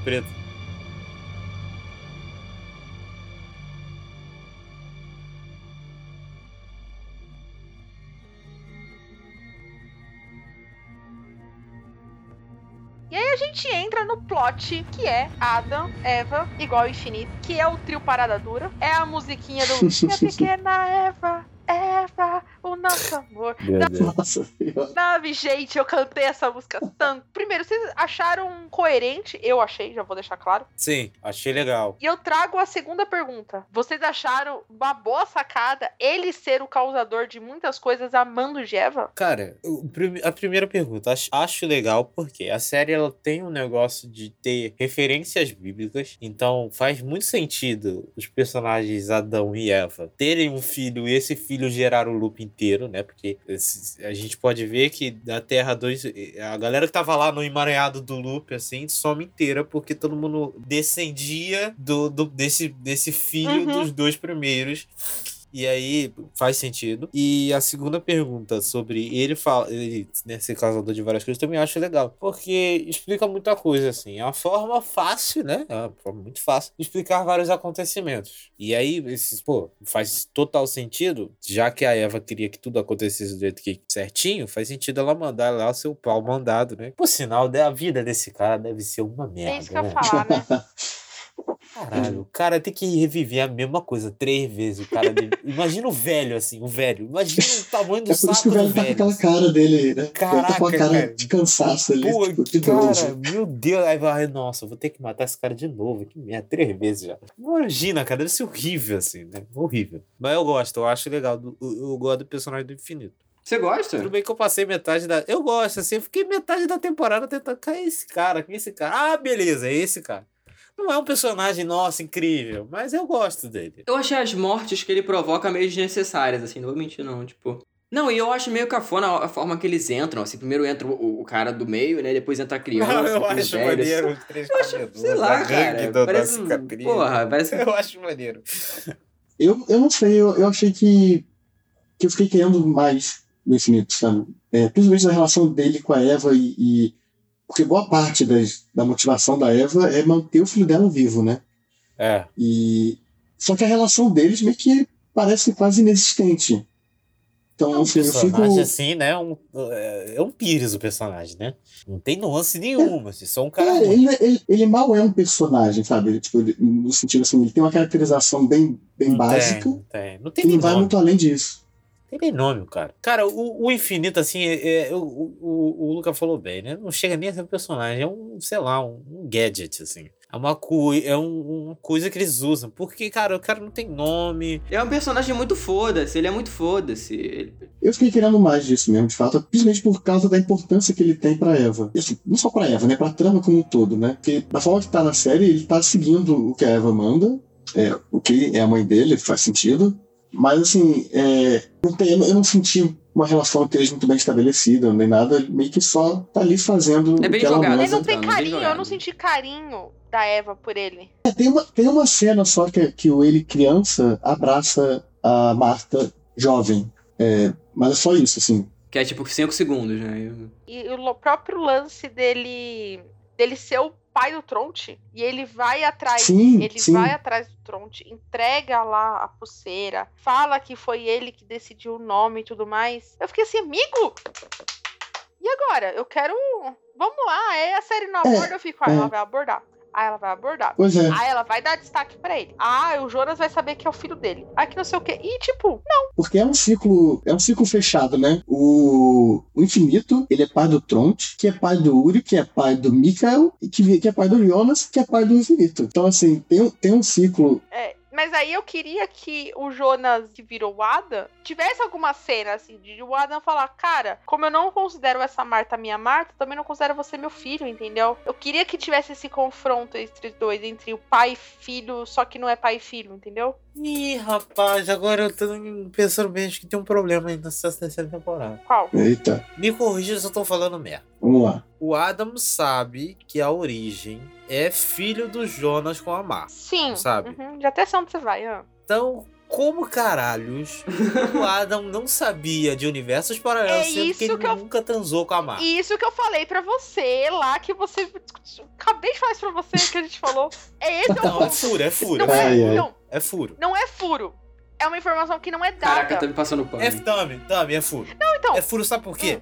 Porque se ele soubesse que tinha linha paralela, ele não ia. Ah, meu plano não, Não, funcionou. ele sabe Ai, que ele. Por quê? Exato. Por quê? Não, não, não. Ai, por que que Não, não, não. funcionou? Porra. Ele sabe que ele sabe que tem só quando ele tá no passado, que ele descobre a carta, que ele queima a carta, mostra ele, ó, Quê? na primeira temporada, mostra o Jonas pegando a carta do Mikkel, aí ele queima a Você carta. tá indo muito não, longe, calma, cara. calma, você vai entender onde eu tô indo. Ele queima a carta do Mikkel. E depois o Jonas estranho, velho, chega e entrega a carta de novo. E o Jonas fala: Mano, não, eu queimei essa carta. Aí ele falou: Não. Aí ele entende que tem a viagem do tempo, que aquele Jonas é o próprio Jonas. A série usa o mesmo recurso para explicar pro Jonas lá em 88 que existem unidades para, universos paralelos. Por quê? Ele viu a Marta, calma, ele viu a Marta morrer, só que ele recebe uma carta da Marta. E ele fala: "OK, pra Marta viver, eu preciso viajar lá para 1888". E aí quando a Marta chega e fala: "Olha, eu não, eu não escrevi carta nenhuma", e ele fala: "Peraí, você tá viva, você não é minha Marta, você tem uma tecnologia que eu não conheço e de repente você tem uma carta". A partir daí ele começa a entender que existe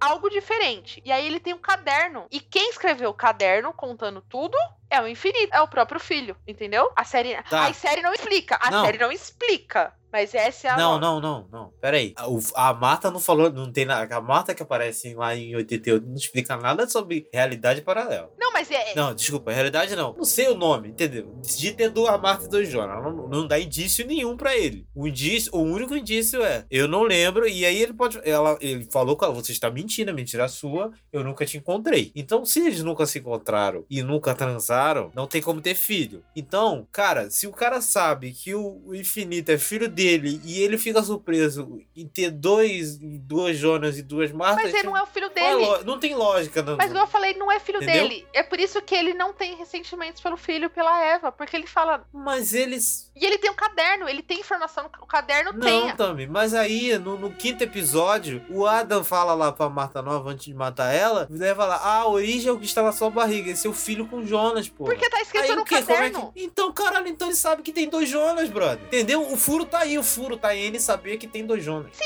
porque ele, Ele, não existe. podia saber que tinha dois Porque Jonas. ele existe, mas ele Então. só se toca depois. Até aquele momento, antes disso, ele não sabe. Ele só vai. Porra, o Adam é um animal, Tami. Ele é um idiota. Ele leu, ele sabe que tem dois Jonas, vai botar uma Marta só. Porra, pelo amor é furo da série. Tá É passando furo. pano, tá passando pano aí, ó. É furo da Tá falando série. É furo, Thiago é aí. Furo. É furo. Temos que falar a verdade. Mais, mais uma, uma decaída na minha nota aí, pode Eu não acho que é um muito. furo. Eu acho que a série explica. Me explica como, Mas se eu tem... acabei de te explicar. Tá bom, a gente vai entrar no loop igual não dá, cara.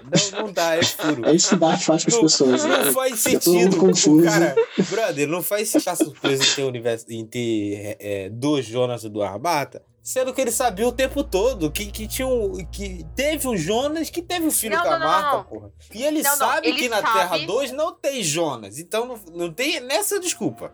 Não, não. Pra ele, ele sabe que a Marta. Ó, presta Hum. atenção. Ele sabe que a Marta não salva ele. Que ela vive lá e tudo bonitinho tudo mais. Só que ela engravida dele de alguma forma. E ele se questiona disso. E ele fala: Eu nunca fui salvo por você. E aí ele começa a desenvolver a linha. Até que ele vai encontrar com a Eva. E a Eva fala: Uma hora eu vou. E aí eles se encontram. Fala, Cara, eu vou. Eu sei, a gente sempre tá aqui nesse momento. A gente sempre viveu esse momento e você sempre me matou. A Eva fala isso pra ele no último episódio. Que ele se toca disso. Mas isso Não, é depois. Tami, Tami, isso aí não é nada disso. Isso.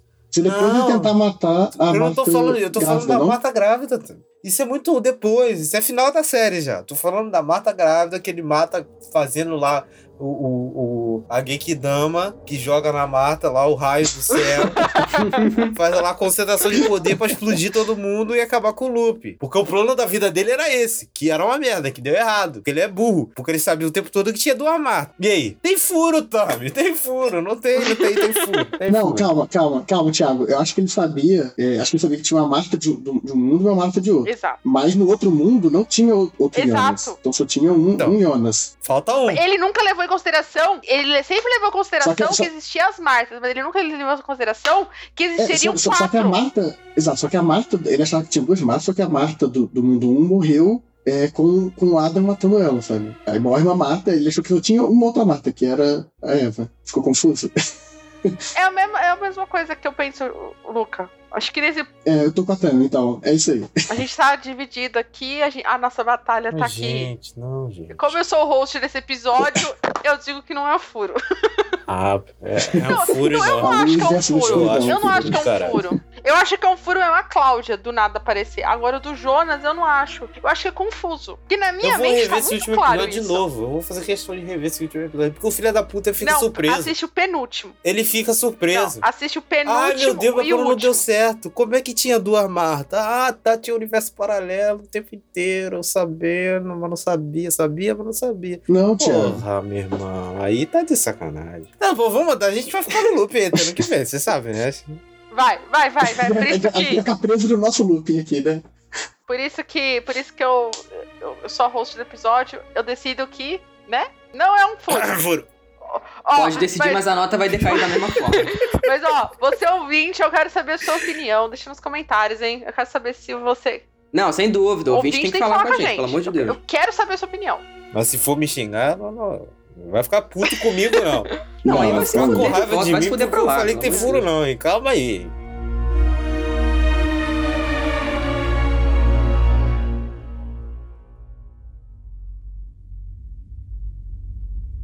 Daí a gente descobre que é infinito, descobre que é Ada, descobre que é Eva. A Cláudia chega lá com o Max Machina, conta a verdade. E aí a gente chega no último episódio, que é um episódio mais longo da série e com um final mais surpreendente. Eu acho um final surpreendente pra série, apesar de tão óbvio. Mas pro que tava acontecendo, achei surpreendente. De a gente descobrir que, na verdade, o nó nunca foi da família Nielsen. E sim, o nó era da família Tannhaus. Tudo aconteceu. Eu achei uma ótima solução isso, assim. Eu achei que. Eu tenho, né? Como a gente falou mais cedo aqui, eu tenho questões com a terceira temporada até, mas eu gosto muito do final. Assim, Final acho bem satisfatório pra mim.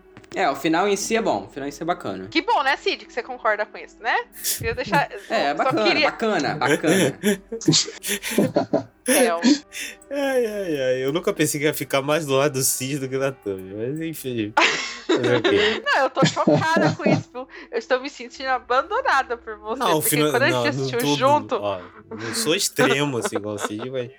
Essas paradas, eu fiquei meio puto com essas coisas. Mas quando tava assistindo episódio comigo, tava todo feliz. Tá, mas aí Queria dá- deixar eu já falei, Netflix é, um, ne- Netflix é aquele negócio. Tem que esperar uma semana pra saber a opinião real da parada. Porque é tudo colado, meu irmão. Eu não consigo pensar no, negócio assim. E eu, aí eu achei, aí achei interessante a Cláudia chegar no último episódio e contar pro Adam e explicar. Então, você, na verdade, tudo que você tá fazendo, você tá fazendo errado. E a única forma de quebrar esse ciclo é as versões jovens de vocês, um de um mundo e um de outro, que é um que é, é a- o núcleo, né, o nó, que é primeiro dado fisicamente, né, com a criação do infinito, se unirem para salvar o nó verdadeiro no mundo real. E a gente descobre que nem Vindem 1, nem Vindem 2 é o mundo real. É o Vindem 1 que é o, o filho, a nora e a neta, né? Que se chama Charlotte. Que também tem um relógio. Que eles precisam se salvar pro Tannhausen não criar a máquina, não causar o acidente. É, dar o gatilho, né, do acidente da usina. E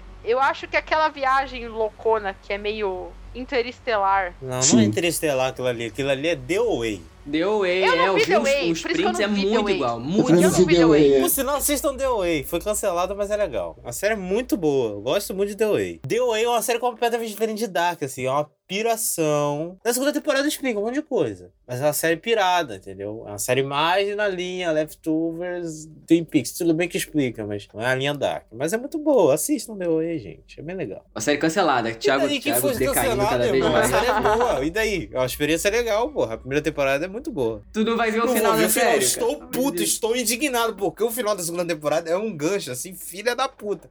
Mas e daí? É legal. É legal, pô. E aí a gente tem pra mim.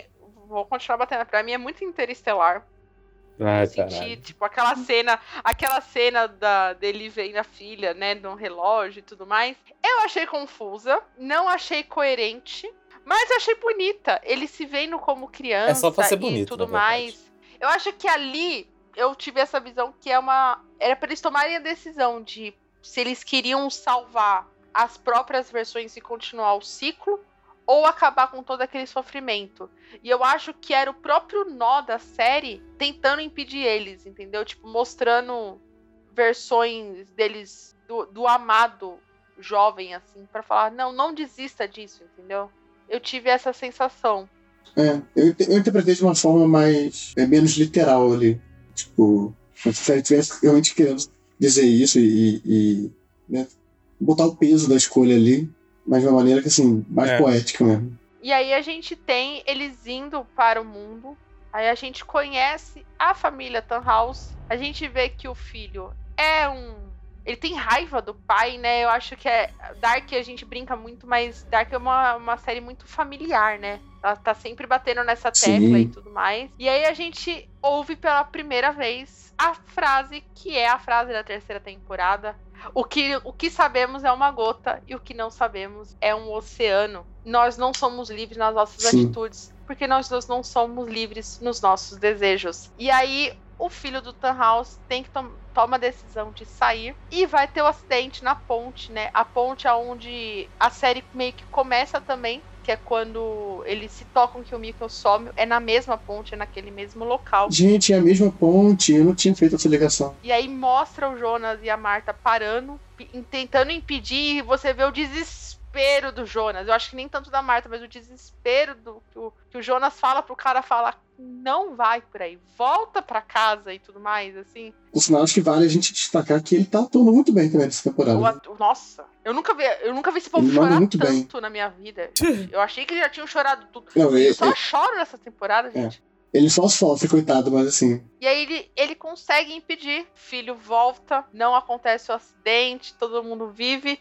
E aí eu achei muito poético mostrar ele se desfazendo em todos os mundos. Assim, eu achei. É muito sofrido. E a trilha sonora é. É magnífica nessa hora, tipo, usar uma música meio que religiosa, né? Que é relacionado a, a muita religião na hora que tá tocando.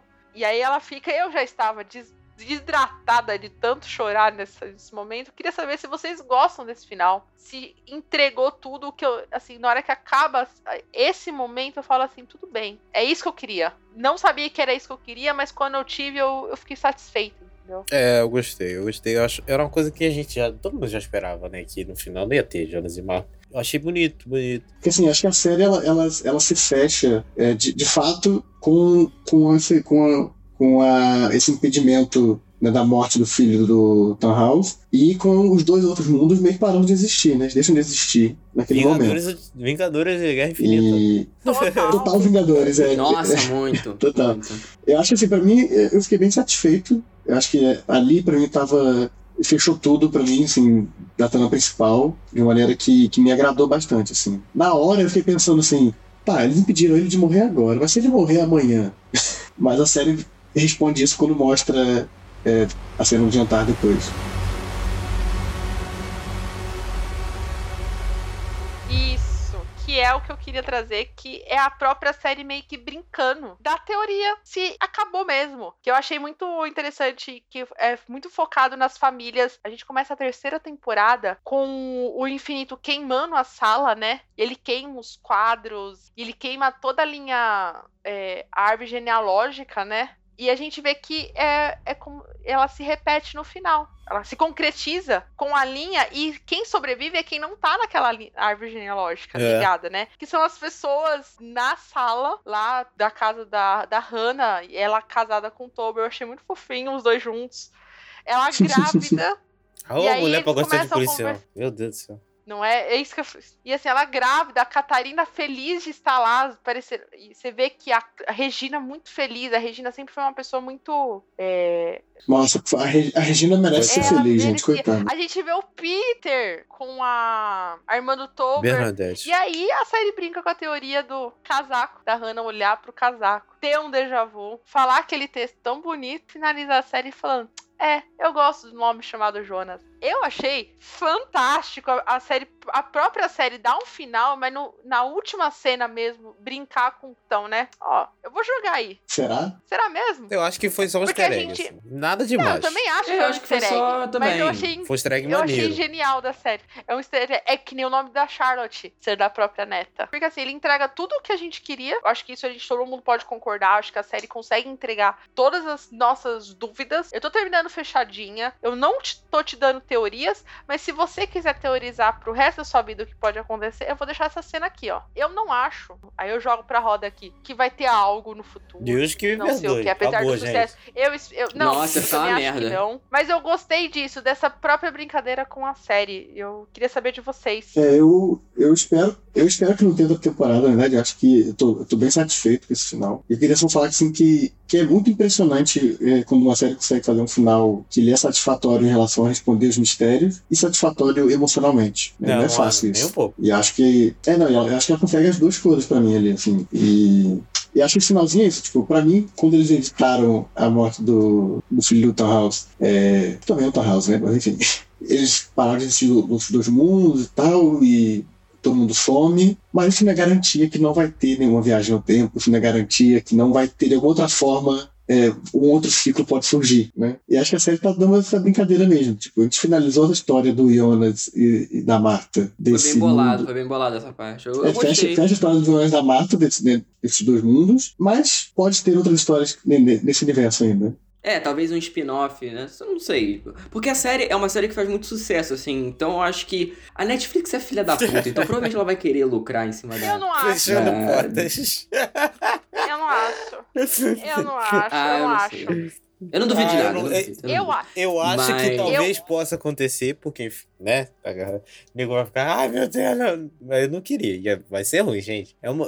Dark é o tipo de série que a gente tem que ver, ela tem que fechar e acabou. Não tem que errar, não tem, não tem abert- muita abertura pra fazer muita coisa. Não é um universo muito vasto, assim. É, é, vindem, acabou. Acabou vindo e acabou tudo. É, então, é, acho que a brincadeira final da, da Hannah olhar pro, pro casaco e falar Jonas é um pouco isso, tipo, ok, a gente, evi- a gente evitou esses dois apocalipses, esses mundos para esses dois mundos do, do Jonas e da Marta, né, do, do, do Adão e da Eva, mas isso não quer dizer que não tenha é, viagem no tempo É. ainda nesse, nesse terceiro mundo, não quer dizer que não tenha né, o Sique, o Sique Mundos, não quer dizer que não, né?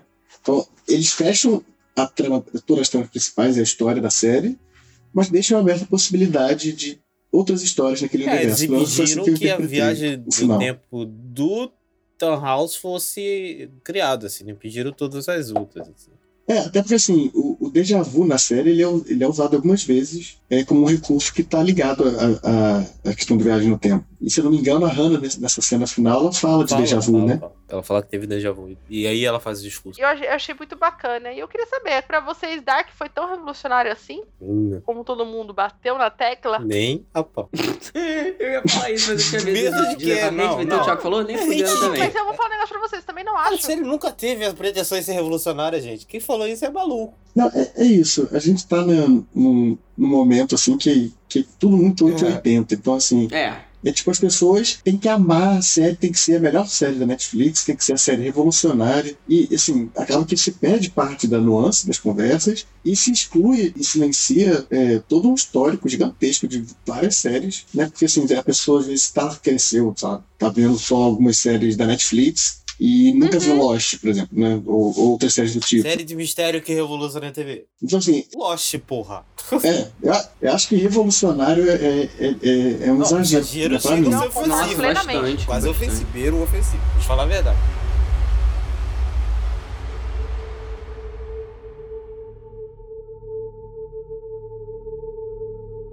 Vamos pras notas? Ó, Ah, Sim. tradição no Serials sempre começa pelo convidado. Luca, qual que é a sua nota? Eu acho que assim, é, Dark é uma série que, que eu gosto muito, é, principalmente das duas primeiras temporadas. Essa terceira, pra mim, foi a temporada mais fraca das três, apesar do final ter sido bem satisfatório. Então, é, pra série como um todo, eu dou quatro estrelas de cinco. Eu acho que a primeira e a segunda temporada, assim, pra mim são, são realmente muito boas. E acho que essa terceira só que eles focaram muito na trama e mistério e acabou que alguns personagens, alguns dramas ficaram um pouco de lado e algumas coisas, alguns personagens quase que foram, foram deixando de foram perdendo foco, foram deixando de existir quase na série, e eu senti falta disso. Mas, como um todo, assim, é uma série muito boa, eu recomendo muito, sim, pra quem não viu, e é importante a gente falar aqui que é uma série alemã, né? E É. qualquer coisa que saia né, desse núcleo Estados Unidos, Inglaterra, Já é já é, bacana, muito exatamente. bacana pra gente assistir. É. Cid, sua nota? Opa, eu pensei que você ia me deixar por último. Ah, Enfim, vamos lá. Ó, vamos lá. Já vem, o ouvinte já vem com dois cada na mão, né? Porra, chega aí, Mas então, minha nota vai ser boa, vai ser que boa. você, por incrível que pareça. É, isso que eu ia falar. É verdade. É porque, é porque minhas expectativas eram tão foda-se, assim, que o que veio pra mim eu falei, gostei, cara. É legal. Ouvinte, assim. Cid não queria nem assistir a terceira temporada. Eu não ia ver, eu não ia ver. Na verdade, falando aqui, eu no programa de opiniões impopulares, eu já tinha na minha cabeça que eu não ia ver Uhum. a série. Aí eu lembro que muita gente depois falou comigo, a, a própria Carissa mesmo falou, não, assiste, ela acho que ela falou até comigo no, na, na DM e tudo mais. Aí eu falei, vou ver, vai, vamos ver. Aí eu tava todo de quarentena, não tem porra nenhuma pra fazer, eu botei ali e, e aí a série me conquistou no terceiro episódio da primeira temporada. Primeira temporada, pra mim, tem episódios incríveis, assim. Mas essa terceira, por conta de, todo, de, de todos esses problemas que a gente já falou, desses furos, assim, dessas coisas que pra mim ficou meio mal explicada, é, pra série como um todo, eu também vou dar quatro estrelas, mas pra terceira temporada eu vou dar três estrelas e meia. Porque teve vários problemas aí que eu achei. E além dessa coisa meio apática, assim, que eu senti no final, assim, por mais que eu tenha gostado, eu tenho uns probleminhas ali com, com aquela, aquele lance ali do, do Adam. Eu acho que poderia ter aquela. Principalmente aquela cena que eles estão lá que parece muito The Away, assim. Aquela cena que, que eles, crianças, estão vendo eles é, a- adolescentes e tudo mais. Eu acho aquela cena ali meio bonitinha, mas necessária também. Então tem várias coisas que foram minando a nota. Mas mesmo assim, recomendo pra caramba. E se você não viu, não sei o que você tá fazendo aqui, mas vai ver, que é bacana, assim. Mas não é nem de, de, de, de perto, assim, pra mim, uma das melhores séries da Netflix, pelo amor de Deus. Tiago, sua nota. Então, cara, eu vou dar quatro pra série em geral, assim. É uma série muito boa, é uma série muito legal, vale a pena ser assistida. Não é nem fudendo a melhor série da Netflix. Não, nem chega perto. Eu gosto do Thiago, ele Não, mas eu já a chega assim. verdade, assim. Não, sabe por quê? Eu gosto de ser enfático das coisas. É, já- as pessoas já perceberam. Não, e tem aí, que ser, cara, tem não que ser. adianta, não é a melhor série da Netflix, assim, ela também pode achar, assim. Eu não acho, eu não acho. E É que eu não assisti The Way. Eu não assisti The Way, então. E nem Ozark. Não assisti Ozark nem The Way. Não, Posso afirmar. não, a melhor série da Netflix pra mim é Ódio que Condena, assim. Ozark eu acho muito Ah, bem. mas não é série, é minissérie. Minissérie Não, é série. porra. Minissérie é série. Não, mas é. Não, mas, pô, não, não, tudo bem. A gente. Ih, a gente- polêmica. pô, Vamos fazer um não, programa só bem, sobre mas- minissérie. Por que minissérie é série?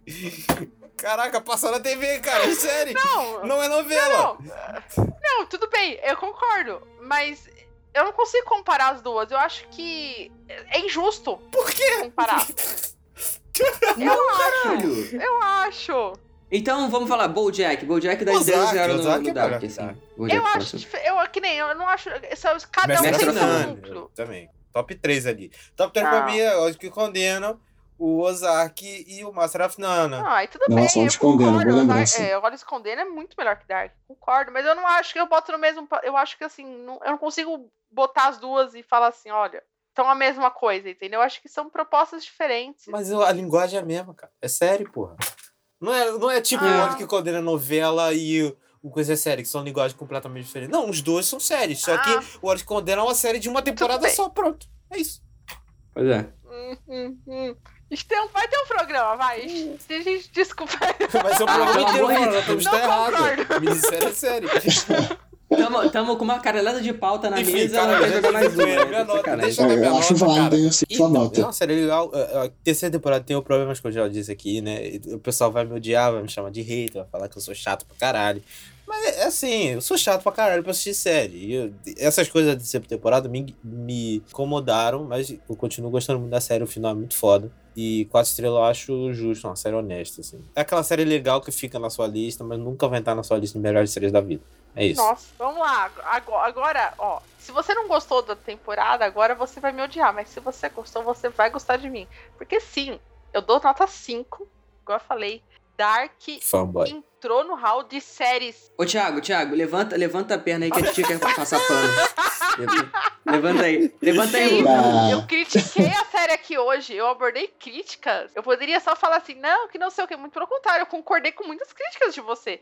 Só que pra mim, do que eu assisti dentro da Netflix, do que eu já assisti e tudo mais, eu acho uma das melhores coisas que eu já vi, porque quando eu assisti pela primeira vez Dark, eu nunca tinha expectativa que ela seria boa. Pra mim seria só mais um. Ah, mais alguma coisa pra eu botar na minha lista lá do TV Time do banco de séries, entendeu? E eu me envolvi tanto. E ela quebrou tanto as minhas expectativas, porque eu tava apavorada pra assistir a terceira Eu tava temporada. tranquilaço, mano. Eu sabia que Eu eles iam entregar tava- um bagulho maneiro. Não, eu tava apavorada como eu estava apavorada. Eu, eu falei pra várias pessoas, eu tava me sentindo igual quando eu fui assistir Ultimato da Marvel lá. Eu falei assim, meu Deus, eles vão eles podem estragar tudo e tudo mais. Então, a, a minha ansiedade tava tão alta e eles conseguiram atingir a minha ansiedade, assim, tipo, no nível assim, calma, fica, fica bem, Tamires, ó. Tá, tá, tá bem feito, tá aqui, ó. Então, assim, é uma das minhas séries favoritas da vida. Ela tem problemas? Tem, eu não me importo. Como eu falei, eu não me importo que ela tenha problemas. Então, é nota 5, tanto da primeira temporada. Pra mim, é a mais fraca a terceira temporada, eu preciso concordar. É, se eu tivesse que ser racional, eu daria 4 pra terceira temporada, mas Como o final é tão Fanboy. bom. É, eu sou fã, eu sou fangirl mesmo. Sou fangirl, assumo, não tenho problema nenhum em assumir. Mas eu sou aquela fangirl consciente que sabe, né? Dizer onde tem problema, entendeu? Nas minhas próprias críticas, quando eu tô escrevendo sobre a série, eu fico, cara, fica, jogado algumas informações, tudo, mas pro final, assim, o entendimento, a última cena, na hora que acabou, tipo, apareceu lá os letreiros Netflix, assiste outra coisa, a sensação que eu tive é tipo, caralho, eu recebi o que eu queria, entendeu? Então, nota 5. Perfeito. Eu, eu acho que assim, é muito isso que você falou, o envolvimento e, e, e o quanto a gente tá engajado com a série que faz toda a diferença, né? Tipo, a gente Total, ter nossas total. críticas aqui, mas assim, eu não tive esse envolvimento que você teve, mas acho, pô, acho muito foda que você e muitas pessoas estão tendo aí. Contanto assim, né? Que não, não, não venha com esse discurso de revolucionária e Então, tal. mas igual eu falei, tem, tem defeitos? Tem. Não estou passando pano, senhor Cid. Não estou passando pano. Se a carapuça Não, não serve. serve, porque eu só estou afirmando é uma desonra comigo, que foi crítica nesse episódio de mais de quase duas horas, falando mal da série. Vai tomar Porque eu hate dos fãs de dar. Rapaz, eu vou ser tão odiado. Tô até vendo. Foda-se, foda-se. Já- Já cansei. né? Antigamente eu, eu, eu tinha medo. O Thiago sabe que antigamente eu tinha medo. Hoje em dia, meu, vai, foda-se. Não tem problema não. A parada é falar a verdade. Falei a verdade, tô tranquilo.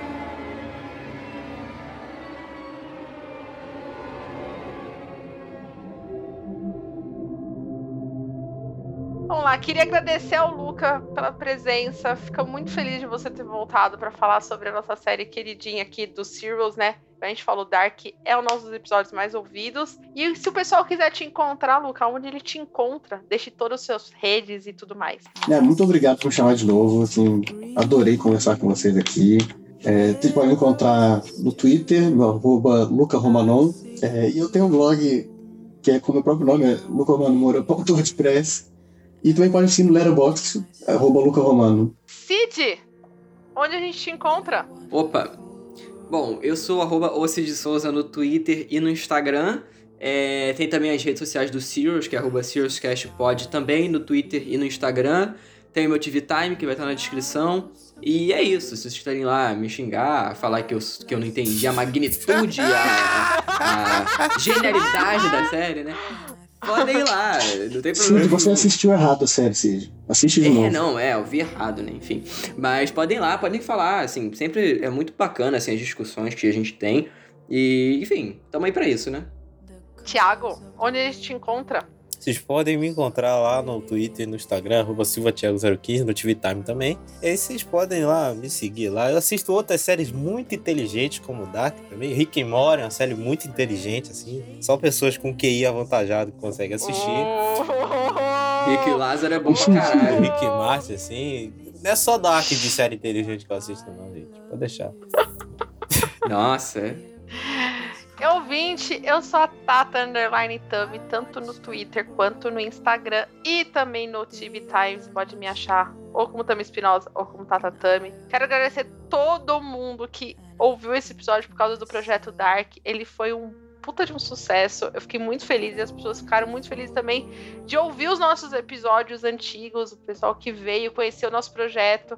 Eu sei que Dark tá acabando. Esse é o nosso última último ciclo de Dark no Serials, é, mas, Espera, mas a gente vai, a gente aborda outras séries. A gente acabou de lançar uns episódios muito bacanas que foi de Fuller House.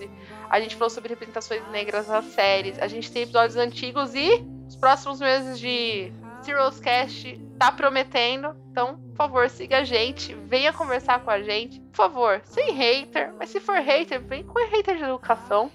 Eu- eu- eu- Tá hater bom. na educação Ok. tá bom? Tá bom? A gente prefere amor, mas já que você vai criticar, né? Sim. Mantenha o respeito, por favor, gente. educação, tá bom? Isso não adianta, a gente tá na internet. Tchau. Tchau! Valeu. Wonderful